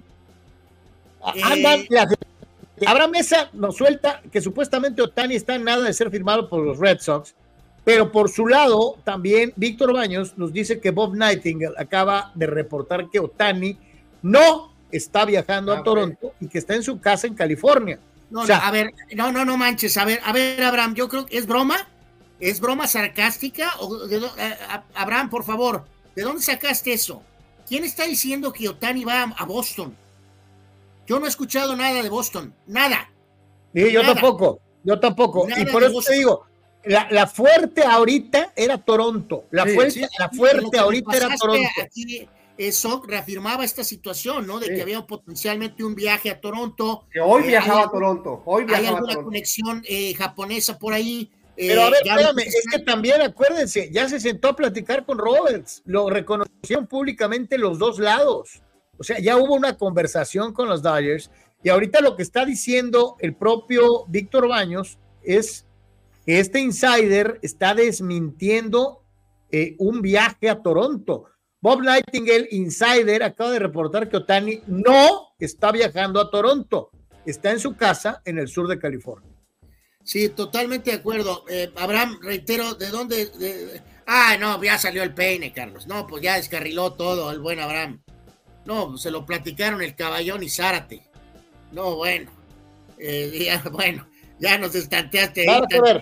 No, no, no, sí, no, no, no, no, no nada de Boston, eh, honestamente. Ahí hubo un run run de que de manera paranoica y ridícula que habría habido algún tema de molestia que porque Roberts eh, reveló que había hablado con, con Otani. Yo no entiendo cuál es el problema. O sea, ¿qué, qué, ¿Cuál sería la molestia? Eh, o sea, no entiendo, no entiendo qué tiene de, malo que Roberts haya dicho que hablaron con Otani, ¿no? La decisión de Otani es, es, es de él. O sea, si quiere ir a los Dodgers, pues va a ir a los Dodgers. O sea, no entiendo qué tiene de malo o qué está queriendo insinuar el campamento de Otani, que Roger Roberts se paró el cuello, Carlos, Sócrates, amigos, como para decir, eh, eh, cuando no lo firmen, ay, sí hablamos con él, o cómo, no entiendo, no entiendo por qué podría haber molestia, porque Dave Roberts dijo que sí había hablado directamente con Otani, pues. Supuestamente todas, todas las negociaciones, ya sea con Otani o con su agente, supuestamente se deben de mantener confidenciales no revelaron qué ofrecieron, ¿verdad? Pero debe, debe de Eso, eso lo, admito, ¿no, Sok? Oye, si hubiera puesto ahí un post en Instagram detallando la, la pichada de los Dodgers, ¿no? Pues dices tú, ¿qué, qué onda, Robert? Te volviste loco, ¿no? Pero el decir, hablé con él. Pues todo el mundo sabe que hablaron con él. Pues sí, o sea, no, no entiendo cuál es el drama, ¿no? Eh, ah, este es un breve repaso, ¿no? De lo, de lo que ha pasado. Eh, no, eh, ya, ya, obviamente lo más destacado es lo de los Yankees eh, obviamente, algunos otros movimientos por ahí eh, de un perfil menor. El caso de Rodríguez, este lanzador que va a Arizona, que es interesante. Wade Miley se quedó en Milwaukee. Ya habíamos mencionado lo de Marco González todavía, picha. Correcto. Eh, pero insisto, ya el increíble, ¿no? Agarraron Jale Kimbrel y Kirby Yates, ¿no? correcto. Entonces, pues este es un pequeño resumen hasta ahorita de básicamente lo que ha pasado eh, reitero, ¿no? Con Candelario con Cincinnati, Fede con Medias Blancas, Marco González en Pittsburgh, Keleni, que se hizo mucho escándalo, no sé por qué, en el movimiento Atlanta, Kimbrel con Orioles, Miley con Milwaukee, Rodríguez que va a Arizona y el tan llevado y traído cambio de Soto a los Yankees Oye, que, y, que hayan firmado, con los eh, Rangers, ¿no? que hayan firmado a, a Yates y a Kimbrel, a mí me dice que Harden o está muy caro o no le tienen confianza. Sí, ándale, sacaron a dos taponeros que no son Harden, ¿no? Y sobre todo con un Kimbrel que ha sido muy inconsistente. Petardazo. Eh, te habla de la situación de, eh, de, de, de, de, Harden, ¿no? Sí, estoy totalmente de acuerdo contigo. A ver, dice, aquí Abraham, Abraham trata de aterrizar en el portaaviones, Carlos, y dice que según él, los padres con, con Otani, Abraham, ¿con qué le van a pagar? ¿Con eh, pedazos del Petco? Sí, este no veo por dónde. Tiene un contrato de 500 millones, eh, Abraham. La Bahía de San Diego. O sea, eh, eh, no, no, no, veo. Y, y, esta nos la hacía llegar, ahorita te, te hace ratito nos, nos comentaban, ahorita te digo quién nos mandó este, este, este gráfico, porque sí me llamó mucho la atención. A ver si se, a ver si se alcanza a ver porque si era una situación como para llamar la atención, hablando precisamente de la cantidad de dinero que está manejando el equipo de padres. Este, y esta situación, ¿sabes qué? No sé por qué a mí no me, no me deja, eh, no me deja compartir pantalla de eh, los, eh, de lo que agarramos de, de WhatsApp. Entonces te la voy a mandar ahorita, Nor, para que la, pásamela, pásamela, por favor. Para que la manejes desde allá porque acá no sé por qué carajos no me deja, no me deja mencionarla, pero ellos Carlos, tecnología. Hace, hacen esta eh, eh, énfasis en esta situación, ¿no? De eh, la, los sueldos de los jugadores que, que, tiene padres y que van a ganar sueldos millonarios, ¿no? Como Machado, como Tatis, como Sander Bogarts, como el propio Darvish que tiene un contrato arriba de 100 millones, en fin, o sea, y que hacen imposible que en algún momento se llegara a dar una contratación como la de Otani para los padres, ¿no? O sea. Eh, eh, Otani tiene que estar arreglado a más tardar la próxima semana, ¿verdad? Es que toda esta laraca empezó hoy temprano, solo porque eh, gurús dijeron que el, que el anuncio podría darse hoy, pues. Sí, hoy. Entonces, este, eso es lo que nos tiene a todos, pues, con la, Oye, con la y, piel. Equipo va a querer a Darvish por caro y porque viene de lesión, ¿verdad? No, no, no, es, no es material de cambio. No. Darvish. Yo, yo no creo que sea Uh, o sea, vamos a decir que es un jugador que está eh, eh, anclado eh, con los padres, ¿no? Este, es, es, es, una foto, ¿no? Pues da, Darvish habla japonés, ahí, ahí, para que venga Otani a hablar japonés con él. Así que bueno, ahí te mandé el, el, Dios, el, ¿no? te mandé el grafiquito. Oye, pues ya que andamos este, ya, ya, que andamos soñando, eh, ¿se acuerdan que el propio Darvish no tuvo un rol eh, estelar en el título de Japón? Eh, ¿Quién fue uh -huh. la gran figura de Japón? Otani, ¿no? Otani, Capaz Otani, se, nos deprime, sí. se nos deprime este doble o triple el señor este Darvish.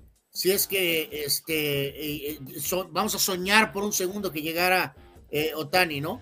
A ver, aquí estoy poniendo lo que me, eh, lo que me. Sí, esta, este, este gráfico lo, este gráfico lo manda Julio Díaz eh, eh, y nos comparte precisamente la cuestión económica de acuerdo a los jugadores actuales que tiene el equipo de los padres, ¿no? Mari Machado, valor total 350 millones, firmado hasta el 33. Fernando Tatís Jr., 340 millones, firmado hasta el 34. Sander Bogarts, 280 millones firmado hasta el 33. Yu Darvish, 108 millones firmado hasta el 2028. Musgrove, 100 millones firmado al 27. Y Jay Cronenworth, 80 millones 2000 hasta el 2030. Un billón 258 millones. Y eso que no están incluyendo a Blake Snell, es free agent. Sí, por wow. eso lo, lo, yo creo que hay más posibilidades de que viajemos a Marte que Otani firme con los padres, ¿no? O sea, eh, y reitero, en su momento lo de Tatis está bastante más que claro y entendido. No tengo ningún problema con lo de Tatis, a pesar de la moto y esto y que el otro. Lo de Machado eh, nos saltó a todos, Carlos Sócrates, ¿se acuerdas que les, les, los, los acalambró, los asustó y se doblaron, ¿no? O sea, eh, eh, no me gustó la forma en que se dio esa situación, pero todavía lo puedo entender, ¿no? Lo de Bogers, la cantidad de años, inmediatamente a todo mundo nos saltó. El dinero de Darvish también causó algunas eh, dudas. Lo de Musgrove está bien y lo de Cronenworth también me pareció a lo mejor que se saltaron eh, poquito ahí de tiempo, de alguna forma, en ir largo con Cronenworth, ¿no? Pues ahí está. Y, esto habla de las complicaciones que tendría San Diego para hacerse de un pelotero. Ahora, Cronenworth, 80 millones hasta 2030 no es nada rechazable para un cambio, para traerte al picheo o lo que sea. Es un, es un bateador zurdo, es un, es un all-star y es un jugador que te ganó en segunda base, no en primera, guante de oro. Sí, pues sí, sí, totalmente. en comparación a los otros, pues no luce tan, tan descarado, ¿no? Eh, rápido, Carlos, eh, complemento aquí con lo del base, las series eh, de, de los últimos tres días. ¿Quién ganó? Charros le ganó a Mochis, Tomateros a Venados, Monterrey le ganó la serie a Hermosillo, Yaquis a Guasave y los Águilas le ganaron a los Mayos. Los Mayos están en el Tolido con dos ganados y diez perdidos y los Águilas impulsando, Carlos fue su fuerte tercer lugar de la segunda vuelta, solamente un jueguito atrás de los Naranjeros y están ahí parejos con los Yaquis. Esto es la segunda vuelta. Siempre resurgen los águilas en la Oye, es, lo que te iba a decir. ¿No te llama la atención lo, lo, pachorrudo, lo mañoso que se ha vuelto el equipo de Mexicali? Que siempre tiene primeras mitades miserables y, y segundas mitades a romper, a romper y rasga. Pues al menos se genera esa posición, ¿no? En los últimos añitos. Rule Sayers, sus Ranking News, ¿no? Breaking news, la señora Xochil Gálvez va a ganar la presidencia de México. Fuente, el diamante negro. no, no, tampoco ahorita ya apareció un comentario que dice que Carlos Salinas gana la elección, ¿no? Terrible, lamentable, pero bueno, en fin. Fíjate, nuestro canal, eh, nuestro canal, eh, Carlos Tapia, el buen Charlie de nuestros VIPs, nos manda esto, a ver si se pueden, a ver si se acuerdan. Eh, eh, esperemos que no tengamos ningún tipo de problema. Este, pero eh, bien vale la vas A recurrir, vas a recurrir a la memoria de nosotros. sí, nos vamos a ir al memory lane, este, porque más que cualquier otra cosa, ya vamos a la, a la sección de un día como hoy. Y hoy es 8 de diciembre, ¿no? Ya, la última vez que checamos. Entonces, este, vale la pena compartir esto. Eh, curiosamente, eh, este personaje ya no está entre nosotros. Eh, vamos a escucharlo. Sí, pues John Lennon fue uno de los cuatro hombres que revolucionó la música con los Beatles. Fue balanceado, recibió dos tiros en la espalda, llegó muerto al hospital.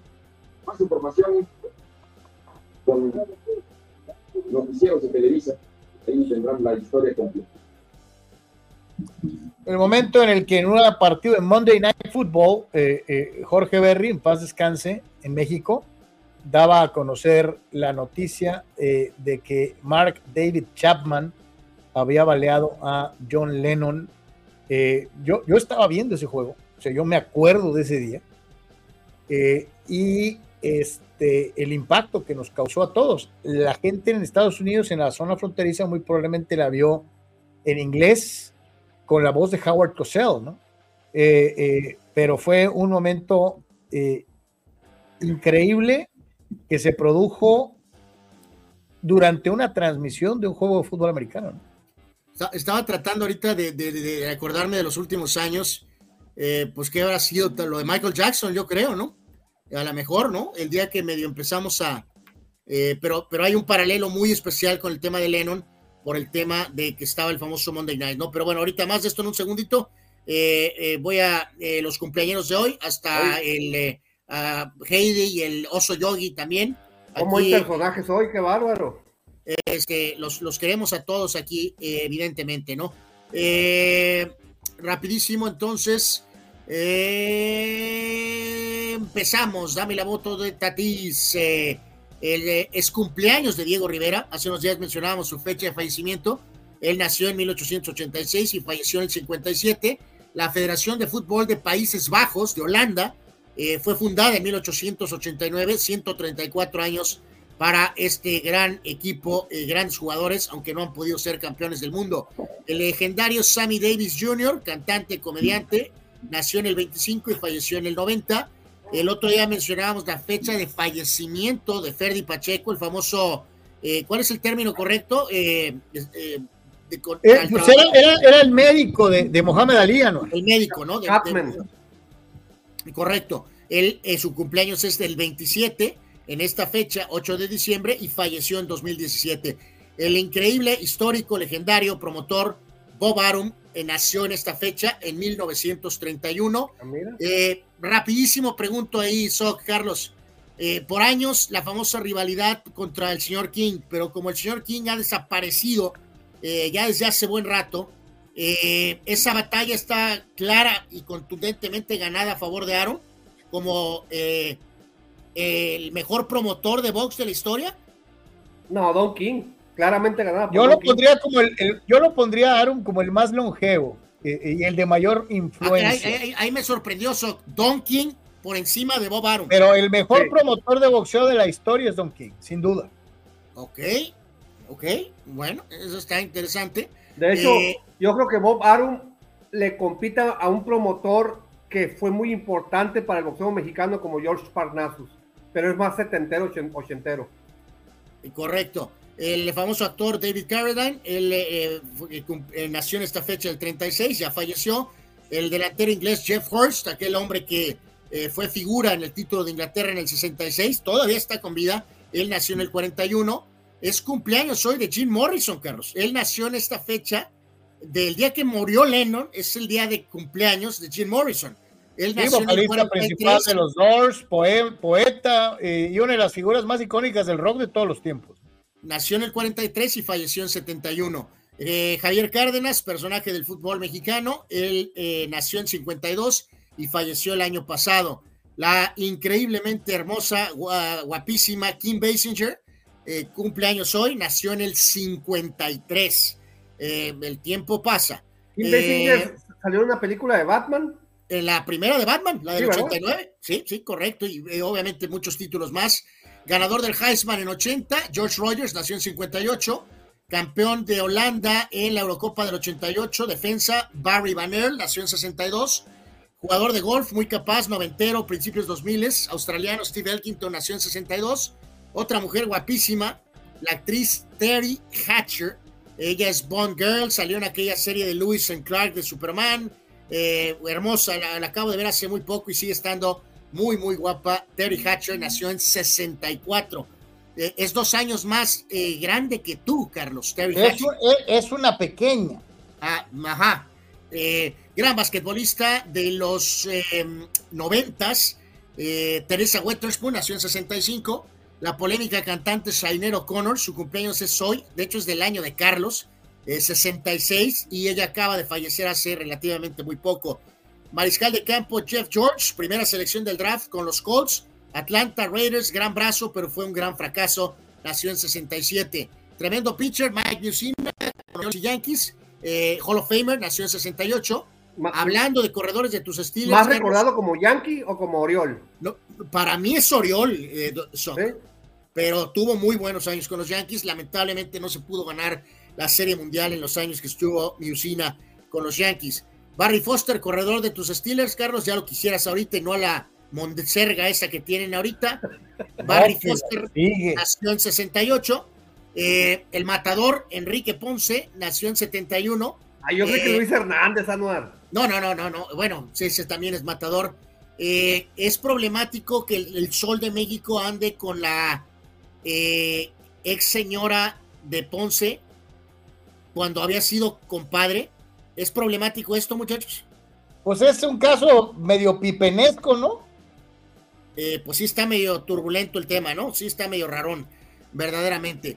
Eh, eh, hablando de tormentas, Cristian Castro cumple años el día de hoy.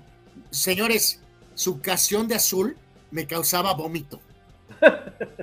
Ah, no, ya, ya, ya, ya es casi argentino, vive allá, este, eh, habla ¿Y la, como- ¿Y la del pollito feliz? El pollito feliz, pero bueno, tuvo por ahí su momento de luz, del rayo de luz, ¿no? El hijo del loco Valdés. El hijo de Loco Valdés, ese loco, qué afortunado. Bueno, Eh, campeón en la serie NASCAR, Kevin Harvick, nació en 75, se acaba de retirar. La supermodelo mexicana, Elsa Benítez, cover de Sports Illustrated en los mediados noventas. Eh, ella no fue actriz ni nada, supermodelo, todavía sigue siendo guapísima. Eh, y hay que decirlo que esta gran modelo mexicana, que ahí está, por cierto, en la parte superior izquierda, se casó con, ¿te acuerdas, Carlos Sok, amigos? ¿Se acuerdan de aquel bulto centro de la NBA noventera, eh, principios 2000? ¿Se acuerdan de este nombre? Ronnie Cycli. Eh, sí, claro, claro. Que jugó con Miami, con Golden State. Ah, pues Elsa Benítez se casó y, bueno, ya están divorciados, pero se casó y vivió varios años con Ronnie Cycli. Eh, complementa la lista también piloto en NASCAR Ryan Newman del 77, Brandon Wells, pelotero en grandes ligas, Toronto Yankees en 78, el 12 hijos, ya lleva 12, ¿no? ¿O cuánto? Ya está cerca, ¿no? ¿Quién? ¿Quién? ¿Quién? ¿Quién más puede ser el 12 hijos, muchachos? Ahí está el tope de la lista en el centro, el único incomparable Felipe Ríos, cumpleaños el día de hoy, nació en 1981 en Decatur, Alabama. Quiere llegar, eh, quiere llegar al número de su jersey. Ándale, va por el 17, ¿no? La banca entera, ¿no? El equipo y la banca. El Patón Aceves, pitcher mexicano, nació en 82. La eh, famosa cantante Nicki Minaj, bueno, no famosa para mí, pero bueno, eh, pues dicen que es muy famosa, nació en 82. El señor Dwight Howard cumpleaños hoy, nació en 85. George Donaldson, que acaba de petardear con mis Yankees, eh, y prácticamente su carrera está en el punto final, nació en 85. Amir Khan, Sok, eh, Amir Khan. ¿Qué le damos de estatus de boxeador a Amir Khan? Eh, Lo que pasa es que eh, fue toda una figura en el Reino Unido. Fue un, un gran ídolo y, y, atrajo mucho público que no era asiduo al boxeo. su estilo de entrar al ring, su manera de, pelear, o sea, causó un gran revuelo hasta que, hasta que me lo pusieron quieto cuando vino acá a Estados Unidos. el cumpleaños hoy, nació en 86. Edwin Cardona, el Crackdona, tuvo un buen torneo en Monterrey y nuestros amigos regios lo coronaron como Crackdona. Eh, petardazo que vino aquí a vivir en Tijuana unos meses. Eh, no soy fan de Edwin Cardona, pero bueno, cumpleaños hoy, nació en 92. Raheem Sterling, el delantero inglés, nació en 94. Jugador escocés, de los mejores ahorita en el mundo, está jugando a un nivel notable con el United. Scott McTominay nació en 96, reitero. Y Rich James, también lateral derecho inglés de la selección, nació en 99. Esa es la larga epístola del día de hoy. Y nos vamos con sucesos y decesos. Ya mencionábamos, obviamente, como el más importante, el fallecimiento de John Winston Lennon, eh, eh, un 8 de diciembre, un día como hoy. ¿Dónde fue el, hecho? 1980. Nueva York. Así es. No, no, es bizarro el caso. el fulano le, le, pidió un autógrafo, ¿no, Carlos? Un, rato antes, ¿no? Sí, unas tres horas antes eh, le pidió un autógrafo, le firmó el Double Fantasy. Lennon se fue al estudio a trabajar en el siguiente disco que estaba preparando, se llamaba Milk and Honey. Y eh, eh, al regreso fue cuando le lo balaceó, ¿no? Eh, de esas cosas que no tienen explicación, la verdad, honestamente, 40 años de Lennon eh, y falleció en esta fecha en 1980. No estaba seguro, no estaba seguro si había sido Nueva York. Sí, afuera de su departamento, ¿no? De su, de su casa. afuera del edificio Dakota. Este, Dakota, Dallas Cowboys. Y lo prometido, lo prometido, es deuda, mi querido Sock, pero tiene una pregunta para ustedes eh, como hombres de gran experiencia, hombres de vida. Sí voy a mencionar al segundo oficial del Titanic, el señor Charles Lightoller. Eh, él falleció en esta fecha en 1952.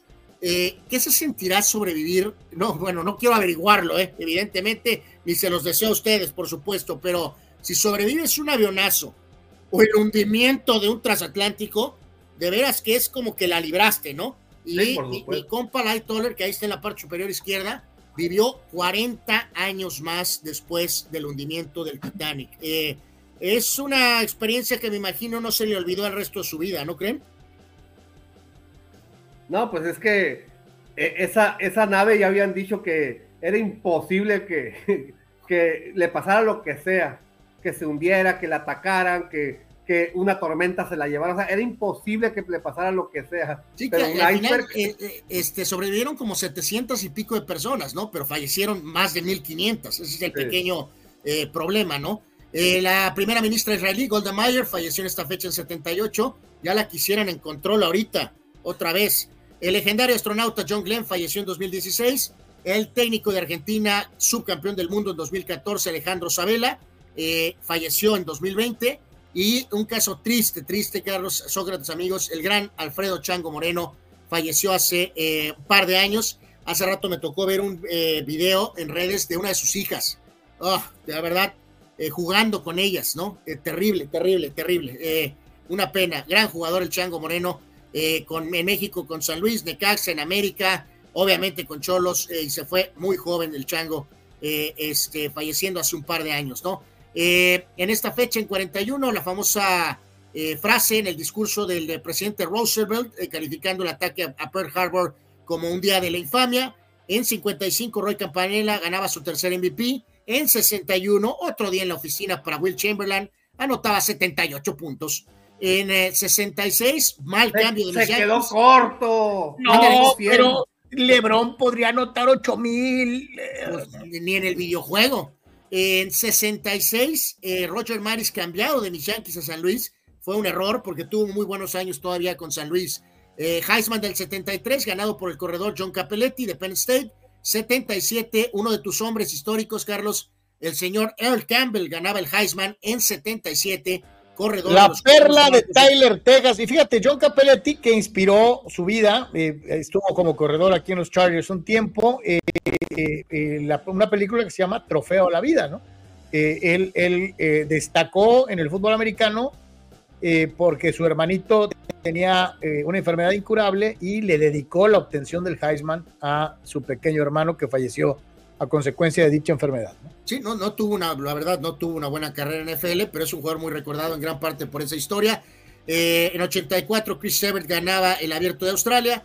En 85 ganaba en Australia Stefan Edberg. En esas épocas se jugaba en estas fechas el Abierto de Australia. Ahora recuerden, se juega a principios del año.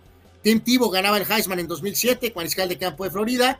Eh, tu amigo Kyler Murray ganaba el Heisman en 2018 y es un año de que dejaron en libertad a esta jugadora de básquetbol norteamericana, Brittany Griner, que había sido detenida en Rusia, la dejaron libre hace un año. Se pasa volando el tiempo. Y fíjate, pasan los años, yo jamás he visto un corredor más poderoso que Campbell. Jamás. ¿Qué, pasó con Tim Tebow? No, pues ahí anda en negocios y en esto y el otro. Nunca le volvieron a dar eh, una real chance hasta hace poco que su coach colegial, ¿te acuerdas? Lo llevó a Florida a tratar de hacer el campamento como a la cerrada, ¿no? Lo cual es ridículo. Este. Eh, Abraham es obviamente le cae encima a, uno de sus odiados lo curioso. ¿Qué vas a hacer, Abraham, si ganan los vaqueros el Super Bowl? O sea, ¿qué vas a hacer si Dakota Prescott gana un Super Bowl? Hasta en eso está salado el nombre de Dakota, Dakota para los amigos. Este, no, y además, ¿sabes qué? No tiene caso los Cowboys él en su, Él es aficionado a los Cowboys, pero detesta a Prescott. No, entiendo. No, y hay que, hay que decirlo, ¿eh? no hay garantía de nada. Como dicen por ahí, no hay que soltar una leana hasta que te agarres de la otra, ¿no? Este, y a lo que voy con esto es que, acuérdate, Abraham, de los seños de Quincy Carter y esa cosa, o sea, eh, ok, ok, y si Dakota lo tronamos, ¿y luego quién? O sea, no vamos a ir con Cooper Rush, ¿no? Y, el bulto ese de San Francisco que llegó, ese no es la solución, ¿eh? Estoy seguro de ello. Dice Víctor Baños, ¿qué pasó, Abraham? Dakota Fanning, una excelente actriz desde muy pequeñita y se llama Dakota. O sea, este, eh, bueno. Eh, dice Juan Antonio, 8 de diciembre, Día de las Conchitas, aunque es más recordado por John, John Lennon, y Abraham la emprende y ataca injustificadamente al pobre Tim Tivo, Tim el Santurrón Tivo Ultra Sox. No, ya lo hemos hablado de esas cosas radicales, Carlos Sócrates, amigos. A Kaepernick lo sacaron por sus radicales posturas activistas y a, eh, Tivo me lo vetaron de manera shadow, de sombra. Porque era muy cristiano, pues. Porque era muy cristiano. Eh, increíble, ridículo. Eh, la verdad, en ambos casos de una u otra forma cargados a, lados completamente radicales y literalmente vetados, ¿no? Vetados. Juan Pitones Dakota ganando el Super Bowl sería el comeback of the century, pero Mahomes y los Dolphins, Eagles, Niners tienen otros datos. Que nos echen a cualquiera, hombre. Nos lo botaneamos. Santo Dios. Eso se llama seguridad, casi casi hasta la ceguera por parte de Sócrates y Amanduras y los Hoy que vaqueros lo de Dallas. dice, hoy que lo dice. Lo de la Terrible. ceguera. Sí. Oye, Sócrates, lo dice Carlos Yeme, ¿no? Que cree que tiene todavía la ofensiva de los Steelers de los 70 ahorita, ¿no? No, no, fui clarísimo. Nuestro principal error son es el coach, porque hace ratito preguntaba por acá el buen Julio Aguilar, ¿qué tal, señores? Llegué tarde, pero sin sueño. Carlos, ¿qué onda con nuestros Steelers? Ya hablaron de la chingadera que se aventaron ayer. Ahora, ¿qué decimos? Que ya no está Canadá. Dice, ocupamos coreback, dice Julio. Es lo que te iba a preguntar. Eh, por eso preguntaba si tenían lana los Steelers. No van a contratar un coreback, van a ir por uno al draft. A como estoy viendo, ¿no? Sócrates, dicen, que, dicen que va a regresar Pickett para la próxima semana. Eh, yo creo que mu- mucho de su futuro está en lo que pueda hacer en el resto de la temporada. Hay que recordar que es un coreback que apenas está en su segundo año. ¿eh? O sea, sí, yo todavía, yo todavía creo que, aunque cambiaran de coach, creo que por lo menos van a intentarlo una vez más el año que viene. Eh, es muy pronto, es demasiado pronto, ¿no? Este, pero pues bueno. Dice, dice eh, el buen Víctor, y en esto tiene toda la razón del mundo, demoliendo a la competencia. Tibo Santurrón y todo, pero se casó con una Miss Estados Unidos. Acá tranquilo. Pues sí, pues sí. Te- no tiene un pelo de tonto, ¿no? Eh, Abraham Mesa dice, Carlos aún cree que Chuck Noll está en los controles. No, no. Fíjate, ayer estaba viendo una estadística y se me pasó comentárselas. Eh, rapidísimo, gracias a Julio, nos pasó eh, a respaldo por el super sticker, mi querido Julio. Gracias, gracias. Anuar, dile a tu hermano que Franco Harris ya no juega. Eh, pues se lo trato de decir de todos los eh, idiomas y formas, y más se amuralla. O sea, No, pero y, y es que tiene razón, volvemos a lo mismo, al margen de, estas eh, incongruencias que dicen Anuar y Sócrates. Juan dice, en dos semanas Steelers parecía poder levantar y ahora doble petado contra equipos de dos victorias, ya se parecen a los Chargers. Sí, esto que sucedió de perder con dos equipos con menos de dos ganados, es la primera vez en más de 100 años de fútbol americano profesional que pasa. Esto es algo que le debería de pesar a Tomlin para su continuidad.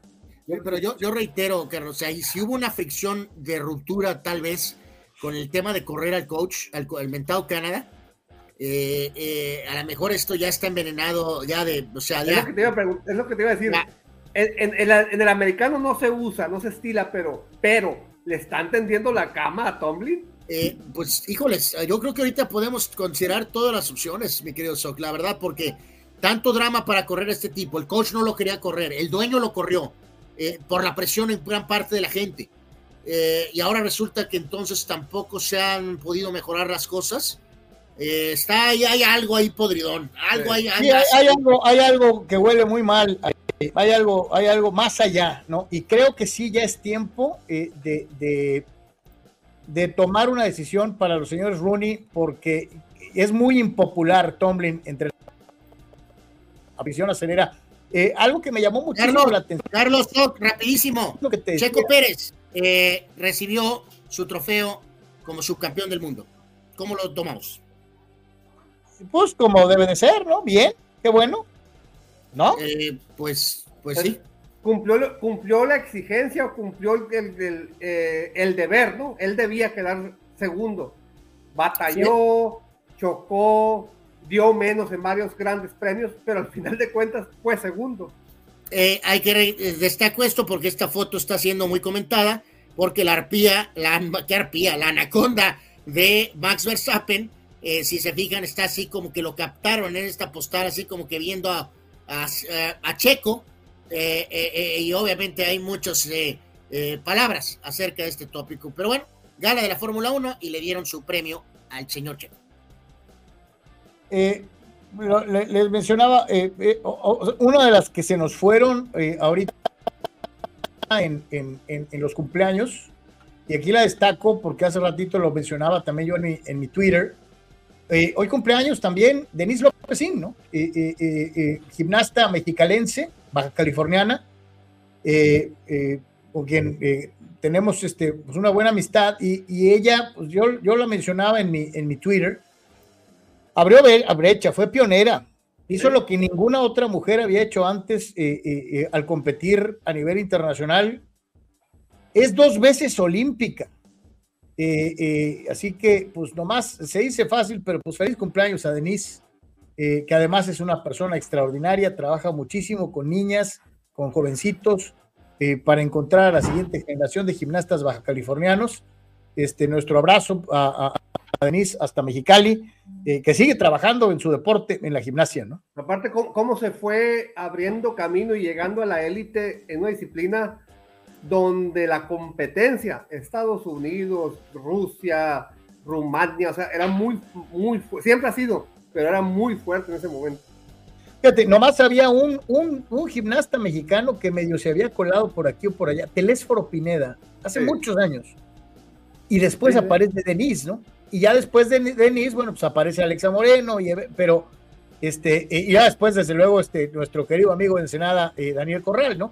Pero eh, eh, en Damas, la que abrió brecha y la que primero lo logró fue, fue Denise López de una, de una u otra manera. Así que, pues, un abrazo grandote para, para ella. Nos vamos a información de Juegos Olímpicos y el Comité Olímpico Internacional autorizó la participación en los Juegos de París 2024 de los deportistas rusos y bielorrusos eh, en algo que ya había pasado en algunas otras ocasiones, siempre y cuando participen con la bandera eh, neutral, una bandera eh, neutra que podría ser la del propio Comité Olímpico Internacional o una bandera blanca o, de, o de un color sólido y quitarse de cosas.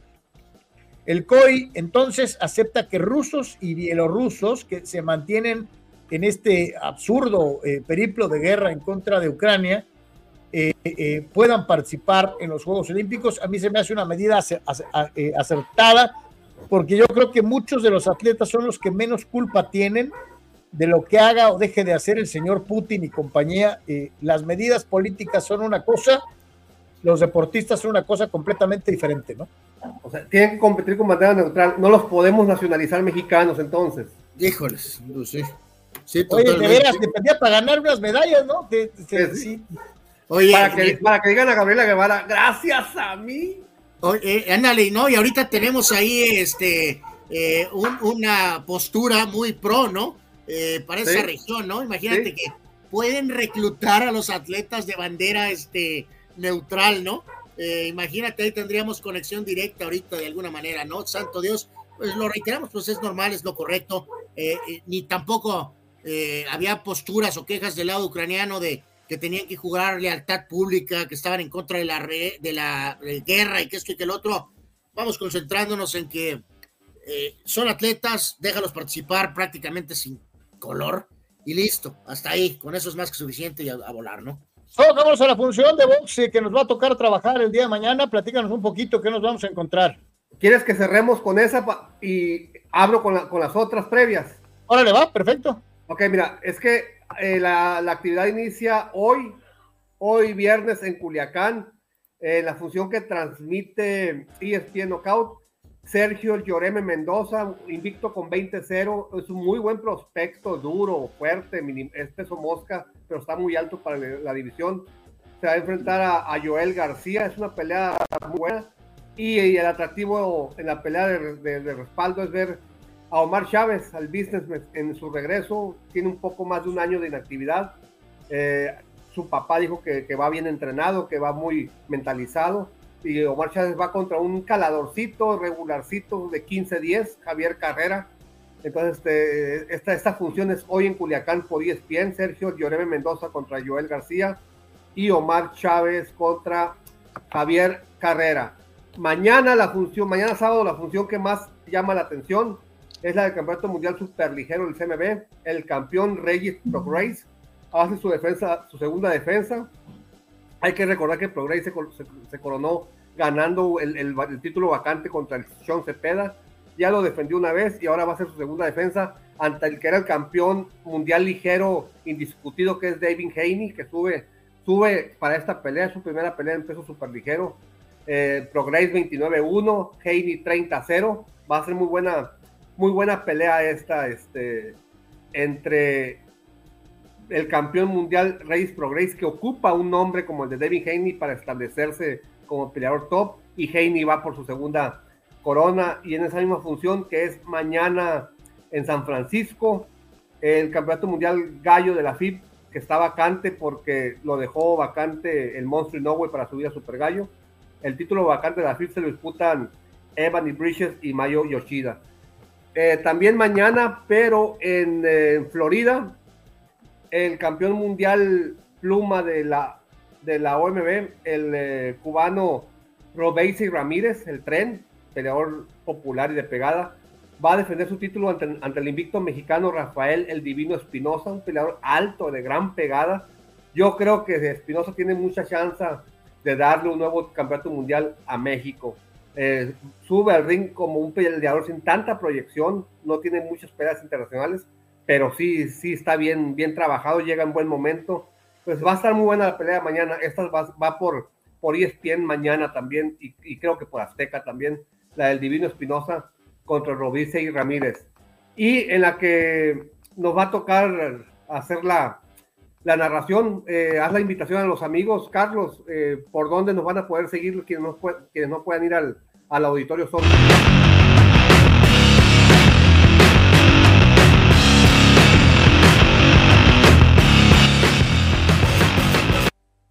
Todo lo que mencionamos, pues esta la van a poder ver a través de las redes de Toscano Boxing o Toscano Promotions, eh, eh, eh, dentro de lo que es esta situación. no sé, me parece que sí va en transmisión por un canal de cable en Estados Unidos, pero no estoy totalmente seguro. creo que en Facebook Live de Toscano Boxing. Así que lo pueden ver en redes sociales. ahí vamos a estar trabajando mañana, nosotros y yo. La función es mañana en el auditorio Sonkis y en la pelea estelar va el Samurai Damián Sosa, un peleador de muy buen estilo comercial completamente, que va al frente, que tira golpes, que, que busca el intercambio de golpes y va contra un rival de gran experiencia, de mucho recorrido, de Ross Internacional, como es Dante el Crazy Jardón. Yo creo que va a resultar una gran pelea, la de Sosa contra Jardón. Eh, un prospecto invicto de Tijuana como es José Luis Vázquez va a ser puesto a prueba por, por Julio el Tor Barraza de Hermosillo. Eh, Vázquez lleva 13-0, Barraza 19-4, pero tiene mucha pegada y mucha experiencia Julio Barraza. Y en otra pelea que me llamó mucho la atención es que un prospecto invicto, esta vez va a ser pelea entre tijuanenses. Hugo Macías, que lleva 5 ganadas y un empate, con 4 nocados, pero nada más lleva 5-1 va contra un pupilo de don Rómulo Quirarte, que es Francisco el Pacman Rodríguez, que lleva 13 ganadas, 5 perdidas y un empate. Es decir, a un peleador de Rómulo de 13-5 se le trae para calar a un invicto de 5-0-1. Eh, va a estar muy buena la función mañana. Quienes puedan, quienes puedan ir, los esperamos en el auditorio Sonkis. Quienes no puedan ir, pues eh, sigan la transmisión con Carlos y con un servidor y este ahí incluso creo que la creo tengo entendido que la podemos hacer este eh, que puedan comentar y nosotros podemos mandar los saludos ahí mismo. Efectivamente, así que pues lo esperamos mañana, lo esperamos mañana, eh, ojalá que nos puedan acompañar el buen Sócrates, este servidor, para platicar un poquito acerca de lo que va a ser la función de... Busquen el Facebook, busquen el Facebook de Toscano Boxing, ahorita les digo si es Toscano Boxing o Toscano Promotion, ahorita les fijo en mi teléfono, que es, y creo que también en el canal de YouTube va, pero no sé si en el canal de YouTube, la van a subir ya una vez que termine la transmisión en vivo en Facebook. Pues ahí está, eh, para todos y cada uno de ustedes, eh, esa invitación, si te gusta el boxeo, mañana. ¿Sabes qué? Lo que me llama mucho la atención del cartel, son lo que decías, de que son peleas muy parejas, ¿no? Eh, a comparación de otras carteleras en donde ponen pues, flanecitos para ciertos peleadores. Aquí estamos viendo duelos que van a estar muy, muy parejos en todos sentidos. ¿no? Y la pelea estelar, los dos tienen un estilo muy similar, muy comercial, muy de choque, y eso siempre llama la atención. Y, y la otra, pues los prospectos invictos le están llevando pruebas muy, muy difíciles. Peleadores de gran experiencia, peleadores de pegada, y, y tiene que resultar este, en una gran, una gran velada en general. Y aparte ahí en el auditorio Sonkis se ve muy bien eh, desde cualquier localidad. Eh, ¿La función empieza, Carlos? ¿A qué horas? Eh, va desde temprano, ¿no? Va a las, desde las 5 de la tarde, ¿no? como lo tenía por ahí. De hecho, Este, a ver, es a ver, lo vamos a checar una vez más. Ahí está Toscano Toscano Boxing. Boxing Promotions. Es, es, es, es la página de Facebook. Vamos, ahí por Facebook Live, ahí va a estar la, la función. Mañana eh, tengo entendido que entramos desde la primera pelea, o sea, no nomás en las estelares. Y este, digo, va a estar muy buena la función. Eh, se, pone bien, se pone bueno el ambiente. Sí, va, a estar por demás interesante. Entonces, ojalá que sí nos puedan echar la mano y que se den una vueltecita con nosotros para poder eh, eh, juntos estar ahí viendo esta función de, boxeo. Este, dentro de lo que es precisamente esta presentación de Toscano Boxing en, en el Auditorio Sonkis el día, el día de mañana. Este, ahí la tiene eh, una vez más Facebook, Free Live Stream on Toscano Boxing en YouTube. Eh, ahí lo ve y también en la que mencionaba Sócrates, en lo que Sí, es... eh, ahí, a ver, en, en ese promocional que pusiste, se me hace que, donde dice la transmisión, se me hace que está lo- el lo- logotipo de, de YouTube. Sí, es lo que mencionaba. va, ahí la tienen en pantalla. Ahí está, Free Live Stream on Toscano Boxing en YouTube. Y desde luego, pues esta opción alternativa que mencionas tú, Soc, de en el Facebook, ¿no? Ahí la, sí. ahí la tienen en pantalla. Sí, no me queda, fíjate que sería cuestión de hablarle a Toscano. No me queda claro la hora de inicio de la función. Según yo Ahorita vamos a 7. tratar de tenerla antes de que termine, de que termine Según el yo es a las programa. 7. Así que pues ahí está. Eh, Anuar, candidatura bipartita como está en moda, México y Estados Unidos van por el Mundial Femenil, ¿no? Eh, pues, eh, pues sí, Eh, la verdad, estas mentadas candidaturas bipartitas, pues yo la verdad no soy muy fan de ellas, pero en este caso, al menos esto se me hace pensar, Carlos, que garantiza por lo pronto que el seguimiento, apoyo y, desarrollo de la Liga MX femenil de alguna forma, eh, lo cual me, me- pues de alguna forma me agrada. Estados Unidos ya ha sido sede, obvio, del Mundial Femenil en 91 y 99, y ahora México se subió al barco, ¿no? Eh, de alguna manera para esta situación. Entonces, por lo pronto hoy es el, anuncio de buscar esta, eh, de tener esta candidatura conjunta para el Mundial del 2027. Eh, va a haber una competencia con Brasil y hay un plan conjunto de Alemania, Holanda y Bélgica. Eh, Se me hace raro que no sea asignado el de 2027. este, pues en este caso reitero, eh, de a cómo va a estar el show, nos van a dar dos, tres juegos o cómo está el, tema, ¿no?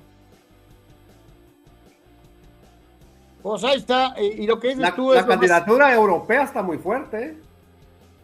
Sí, sí, Pero ahí, Brasil, ahí me pues, no, quedo, ahí me quedo con lo que dice Anor. Yo creo que esto vendría de cierta manera a preservar el fútbol profesional como lo vemos en nuestra, en nuestra liga. Eh, y ojalá que se diera, ¿no? Porque es una especie de seguro de vida para la Liga MX femenil, ¿eh? Sí, Sí, es claro. el ángulo que más encuentro, porque reitero, la mayor parte de los partidos es obvio que va a ir en Estados Unidos y habrá una cantidad mucho menor en México. Eh, ya veremos si se logra tener la, el- la sede, ¿no? Obviamente México jugaría en México. Yo pondría como sede de México el Estadio de los Tigres. Como base, como- obviamente la base van a ser los Tigres. La- De acuerdo. de Tigres. Yo pondría ahí la sede de México. Y ahí está, la ceremonia de pesaje fue hoy a las 11 de la mañana en la comisión de box. Sábado 9 de diciembre, puertas abren a las 3 de la tarde, Ah, ok. peleas de 3 a 4 y media de la tarde y la cartelera profesional comienza a las 5 de la tarde. Así que pues, ahí está. Para que más o menos nos demos una idea. eh, eh, eh, así que para los que vayan a darse una vuelta, háganlo por favor. nos vamos a divertir, va a estar muy buena la función.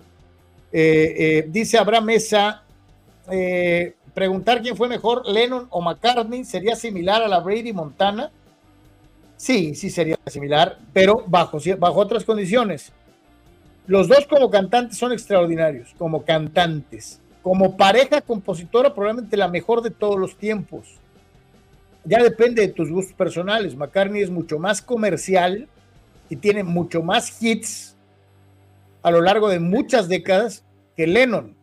Aunque Lennon en su carrera individual tuvo también muchos número uno, pero la temática de sus canciones es diferente a la de Paul. Entonces, yo creo que aquí, cada, en fin, decía alguien por ahí, alguna vez platicaba con algún otro compañero músico y me decían, es que la gente a veces como que se va para el monte, el box, el, el box, el fútbol, el básquetbol, los deportes son competitivos. La música eh, eh, eh, es para compartir, no, no, no, no es una competencia. Entonces, es cuestión de total y absolutamente de gustos, ¿no? hay gente a la que le gustan más los Stones que los Beatles, hay gente a la que le gustan más los Beatles que los Stones, hay gente que le gusta más YouTube que The Police, hay gente que le gusta más The Police que The Cure.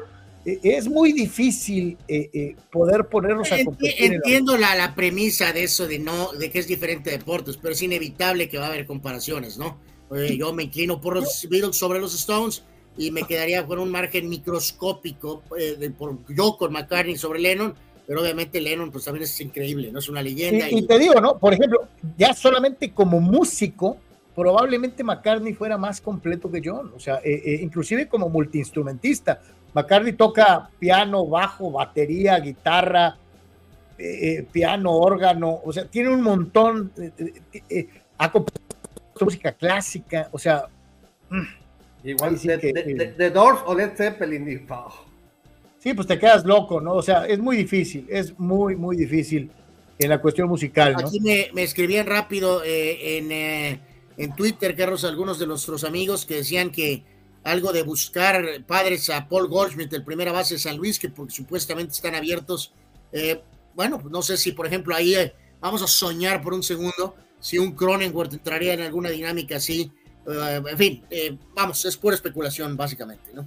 Eh, salió el día de hoy de que supuestamente le dijeron a México que no para la potencial competencia de los clubes mexicanos en la Copa Libertadores de América. Supuestamente fue la FIFA, no con Mebol, la FIFA, la que no autoriza la participación oficial de los clubes mexicanos en la principal competencia de clubes de la Confederación Sudamericana de Fútbol. Hay que recordar, México pertenece a la CONCACAF y estaría participando en, un torneo oficial de la otra confederación. Eh, yo no estoy muy seguro de esto, Anuar. Eh, eh, yo le vería otro fondo, otra circunstancia. Tendríamos que ahondar en muchas otras cosas para que fuera FIFA la que tomara una postura que le correspondería total y absolutamente de forma autónoma a la eh, Confederación Sudamericana de Fútbol. Eh, esto está torcido, Carlos, probablemente como el vestidor de tus Steelers, ¿no? Eh, no puedes no pensar mal. Esto me suena a mi papá dice, ¿no? Mi papá dijo, ¿no? de acuerdo. Literalmente, ¿no? Para ya evitar directos golpes a la propia y cobarde federación por sus acuerdos con los norteamericanos, para no también cargarle el, el, el muerto a CONCACAF eh, parece que FIFA eh, aprobó poner su nombre atrás de esto, Carlos, para que todo mundo se calme y no proteste tanto porque FIFA dijo, lo siento, es inevitable no caer en estas teorías, en estas especulaciones. Eh, yo creo que no da ninguna lógica, Carlos, que algo que ya pasó en el pasado, ¿por qué FIFA lo vetaría ahorita? Es eh, apesta, esto apesta. Y más contra un socio comercial que genera tanta, tanto beneficio económico como es el caso del fútbol mexicano, que le cae de maravilla, y no voy a hablar de los, de los países grandes de, de, la Confederación Sudamericana de Fútbol, pero cada vez que México se paraba en Bolivia, en Perú, en Venezuela, eh, eh, la derrama económica para los clubes de dichas entidades ante la visita mexicana era muy positiva entonces, yo no le encuentro lógica en absoluto a que FIFA respalde algo que le corresponde completamente a Conmebol. ¿eh? A la FIFA no hay que llegarle con una petición o con una carta, hay que llegarle con los contratos de televisión. Mira, esto te va a tocar a ti, FIFA, fírmale. Y ya. ¿De acuerdo? Yo, más, bien creo que esto es la idea de los mexicanos con los americanos, tratar de evitar menos críticas, utilizar una FIFA. Quisiera escuchar directamente a Infantino explicando esto y quiero analizar su lenguaje corporal, literalmente. Eh, quiero escuchar al presidente de la FIFA diciéndonos una, dándonos una explicación de por qué se tomó supuestamente esta decisión. De hecho, ¿no, vieron que Infantino se echó una cascarita eh, en las actividades del, sorteo en, Miami? Se una cascarita. No, pues en, cada sorteo siempre hace cascaritas, eso, que es el rey de la cascarita. Sí. Jugó Jorge Campos, jugó Ronaldinho, jugaron varios ahí.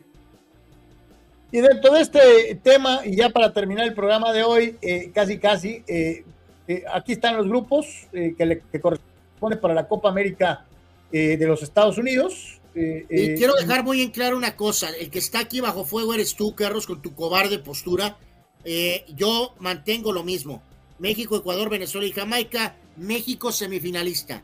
México tiene obligación de ser semifinalista. Carlos Yeme. México tiene obligación de superar a Ecuador, Venezuela y Jamaica. Sí, eh, depende del cruce. Ya yo te diría eh, eh, si se puede o no se puede pensar en lo que sigue. si, México queda en primer lugar del grupo B, sería contra el segundo de la que podría ser, considerando que Argentina queda uno, podría ser Chile o Canadá bueno, Canadá todavía tiene que clasificar. No estoy muy seguro todavía cómo está lo, del, de los cruces, ¿eh? la verdad. Eh, todavía no lo.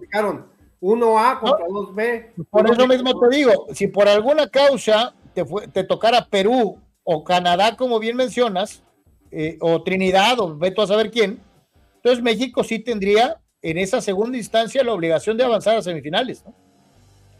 Oye, vi, una, vi un comentario de un no sé si sea periodista o youtuber, creo que argentino, que este es el grupo de la muerte, porque pura selección muerta hay. Santo Dios. Eh, eh, pues sí, sí es correcto. Sí. Eh, viéndolo como argentino. viéndolo como argentino. no, reafirmar lo que dijiste, no, so, que sí que una, sí yo me equivoqué, correcto, ¿no? Primero de la contra el este contra el este segundo del B. segundo del B, correcto que el primer lugar del grupo A sabemos debe ser Argentina, sin ninguna discusión o posibilidad. Y se supone que México está, ahí sí lo voy a decir como es, México está obligado a ganar su grupo. Sí. No hay más. Ya para segunda instancia, entonces te correspondería un cruce muy probablemente contra, puede ser Chile, puede ser Perú. Y ahí, Ojalá, ojalá y sea Chile. Y ahí yo te diría que también México estaría obligado a ganar esa ronda. Eh, ya llegando a semifinales, la veo muy complicada. ¿eh? Mira, con tu cobarde postura, Carlos, la verdad es que entonces sí estamos perdidos, ¿no? Vamos garantizándole a Chuy Lozano. Si México petardea y es segundo del grupo, se va a decir que Ecuador es un equipo fuerte, que es la mejor Venezuela de la historia. Y entonces, si perdemos con Argentina en la siguiente ronda, pues el Jimmy Lozano entonces, de acuerdo a tu punto de vista, pues va a asegurar el Mundial, porque pues entonces no le podemos ganar al campeón del mundo, ¿no? Entonces... no, no, pero espérate, volvemos a lo mismo. Vives en tu, vives en tu propio planeta. Vives en tu propio planeta. Lo acabo de decir con toda claridad. México tiene que ganar el grupo. No, no, por eso, por eso. Pero si por algo eh, petardean contra el supuesto nivel ecuatoriano eh, y terminan segundos, Gerros, y enfrentan a Argentina, eh, pues valió, valió gorro todo entonces, ¿no? sí, claro. Porque ¿cómo vas a correr al, técnico Jaime Lozano? Ah, va, a haber molestia, pero se van a defender que con el nivel de los ecuatorianos eh, y hasta el nivel de los venezolanos. Y después se va a decir, perdí con Argentina, ¿cómo me vas a correr? Si estoy perdiendo contra Messi. Eh, sí, puede, va a decir que perdió contra el mismo que perdió la Volpe, contra el mismo que, o sea, eh, pero no. México tiene la obligación de ganar su grupo. Ya después. Si supongamos que México es primero y cruza con Chile y la eterna veterana Chile nos elimina, Carlos, no 7 a 0, pero nos elimina, pues entonces me imagino que habrá que ver las formas para ver qué show con el Jimmy. No, no, pero ah, eh, vuelvo a insistir, si te tocan Chile o Perú en segunda ronda, tienes que avanzar. O sea, por el amor de Dios. Aunque te toque Canadá, que te toque quien te toque y tienes que avanzar. Que te toque.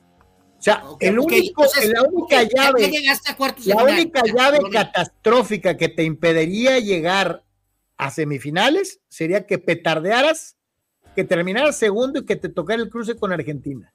Entonces, yo reitero semifinales. Si México asegura el primer lugar en sus dos primeros juegos, Argentina puede petardear en su último juego para quedar segundo. Argentina deseando el cruce contra México. Bueno, eso ya sería, pues. Que ya sería demasiado, pero sí, o sea, se supone que tiene que ganar el A Argentina y tiene que ganar el A México. El B. Independientemente de cruces y brackets, eh, reafirmemos esto, ¿no?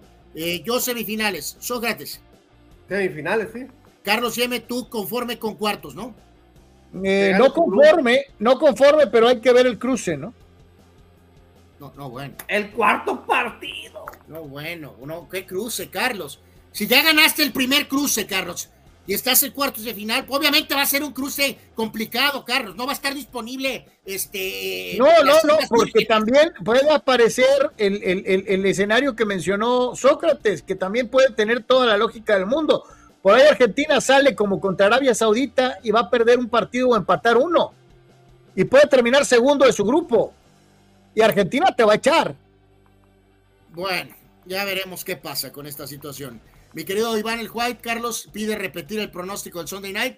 Por favor, ponme en pantalla, Carlos, eh, eh, con todo afecto para el gran Iván.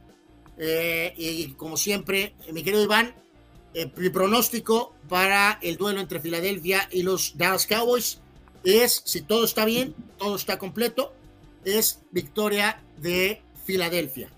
Victoria de las Águilas de Filadelfia en contra de los Vaqueros de Dallas en un partido cerrado que probablemente va a arrancar el corazón de Cowboy Nation. Ridículo ese ataque, ¿no? Cierra esa tituladora, ¿no? Por favor. Anuar, la inteligencia, artificial, la inteligencia artificial de alta tecnología de Deportes genera los tags solito. Entonces, cuando te escuchó la inteligencia artificial decir tal barrabasada, por eso puso el pronóstico ridículo del día. Ah, entonces tú vas a reafirmar lo que acaba de decir Sócrates ahorita, que los Dallas Cowboys, ganan 40, Filadelfia 20. No, no, yo eh, también formo parte del pronóstico ridículo del día y pienso que Filadelfia le va a ganar a Dallas. Por ah, poquito, pero le va a ganar. entonces. Eh, eh, un abrazo, mi querido Iván. Deseamos lo mejor, pero va a ganar Filadelfia. Eh, vamos a escuchar lo que dice Jimmy. Eh, andaba todo risueñote, todo acá, bien esperanzado. a lo mejor era Sunday night del, soccer de la Liga MX. No, no, no, esa, esa, esa, esa no, no, no, Sí, no, no, no. Eh, el Jimmy parece, el Jimmy parece niño con juguete nuevo. Vamos a escuchar al técnico de la selección mexicana de fútbol para casi casi terminar el Deportes el día de hoy ha hecho muy bien las cosas, también estuvo en semifinales en la Copa Oro. Y después, bueno, Ecuador y Venezuela también, que son equipos que respectivamente en la clasificación o en la eliminatoria mundialista también están en muy buena posición, tercero y cuarto. Entonces, son equipos y selecciones sobre todo que pasan un, muy buen momento. ¿qué expectativas tenemos de Bueno, hay que jugar, ya tenemos definidos los grupos, faltan seis meses, evidentemente cambian mucho las cosas en el fútbol en seis meses, nosotros preparamos de la mejor manera, tenemos algunos partidos de preparación, tenemos todavía eh, el Final Four, entonces, bueno, creo que el tiempo es, es suficiente y, estoy seguro que con la preparación previa, sobre todo a la Copa América, llegaremos muy fuertes. Dice, llegaremos. Todos todos son rivales muy fuertes, muy poderosos. Hay que jugar los partidos. Y, dejar algo bien claro, Sócrates, eh, esto es una verdad del fútbol. Esto lo da a conocer el más alto y encumbrado de los filósofos futboleros, y no estoy hablando de Jorge Valdano. Recordar, Sócrates, que en el fútbol se gana, se pierde o se empata. Hay que jugar los partidos. Eh, santo Dios, Víctor dice que Cowboys y manda buenos deseos de fin de semana para todos. Eh, Pemar arremete contra la FIFA, la FIFA sucks y Conmebol también. Este, estoy de acuerdo, estoy de acuerdo. Eh, hay que decir una cosa, Carlos, eh, ya estamos prácticamente despidiendo. El eh, cantante mogul Drake, Carlos, que tiene base en Toronto, anda portando un jersey de Otani, Carlos. No, no lo puedo concebir. vamos a suponer por un segundo que Otani decide ir a Toronto, Carlos.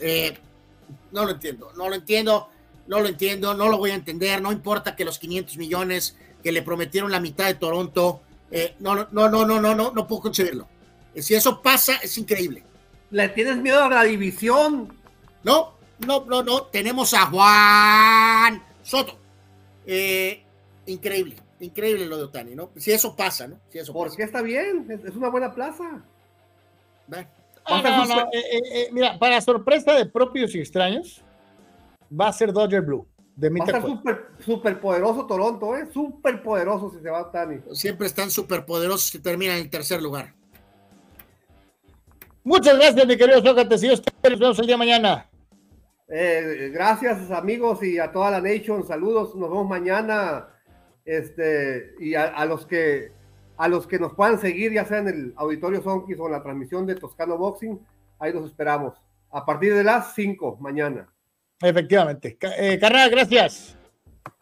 Eh, gracias a todos, Carlos. Eh, eh, eh, agradece de volada a nuestros amigos, por favor, que nos apoyaron hoy. Gracias a todos. Sí, para los carnales que el día de hoy se pusieron con su cuerno, hoy fueron seis. El primero de ellos, Gerardo Atista López. Gracias, mi querido Gera. El segundo de ellos, Arturo Carrillo. Gracias. Eh, uno más, Mario Cuevas. Dios te bendiga. Gracias. Rul Seyer. Saludos, mi querido Rul. Sin mensaje, Rul Seyer. Así nomás el puro aporte.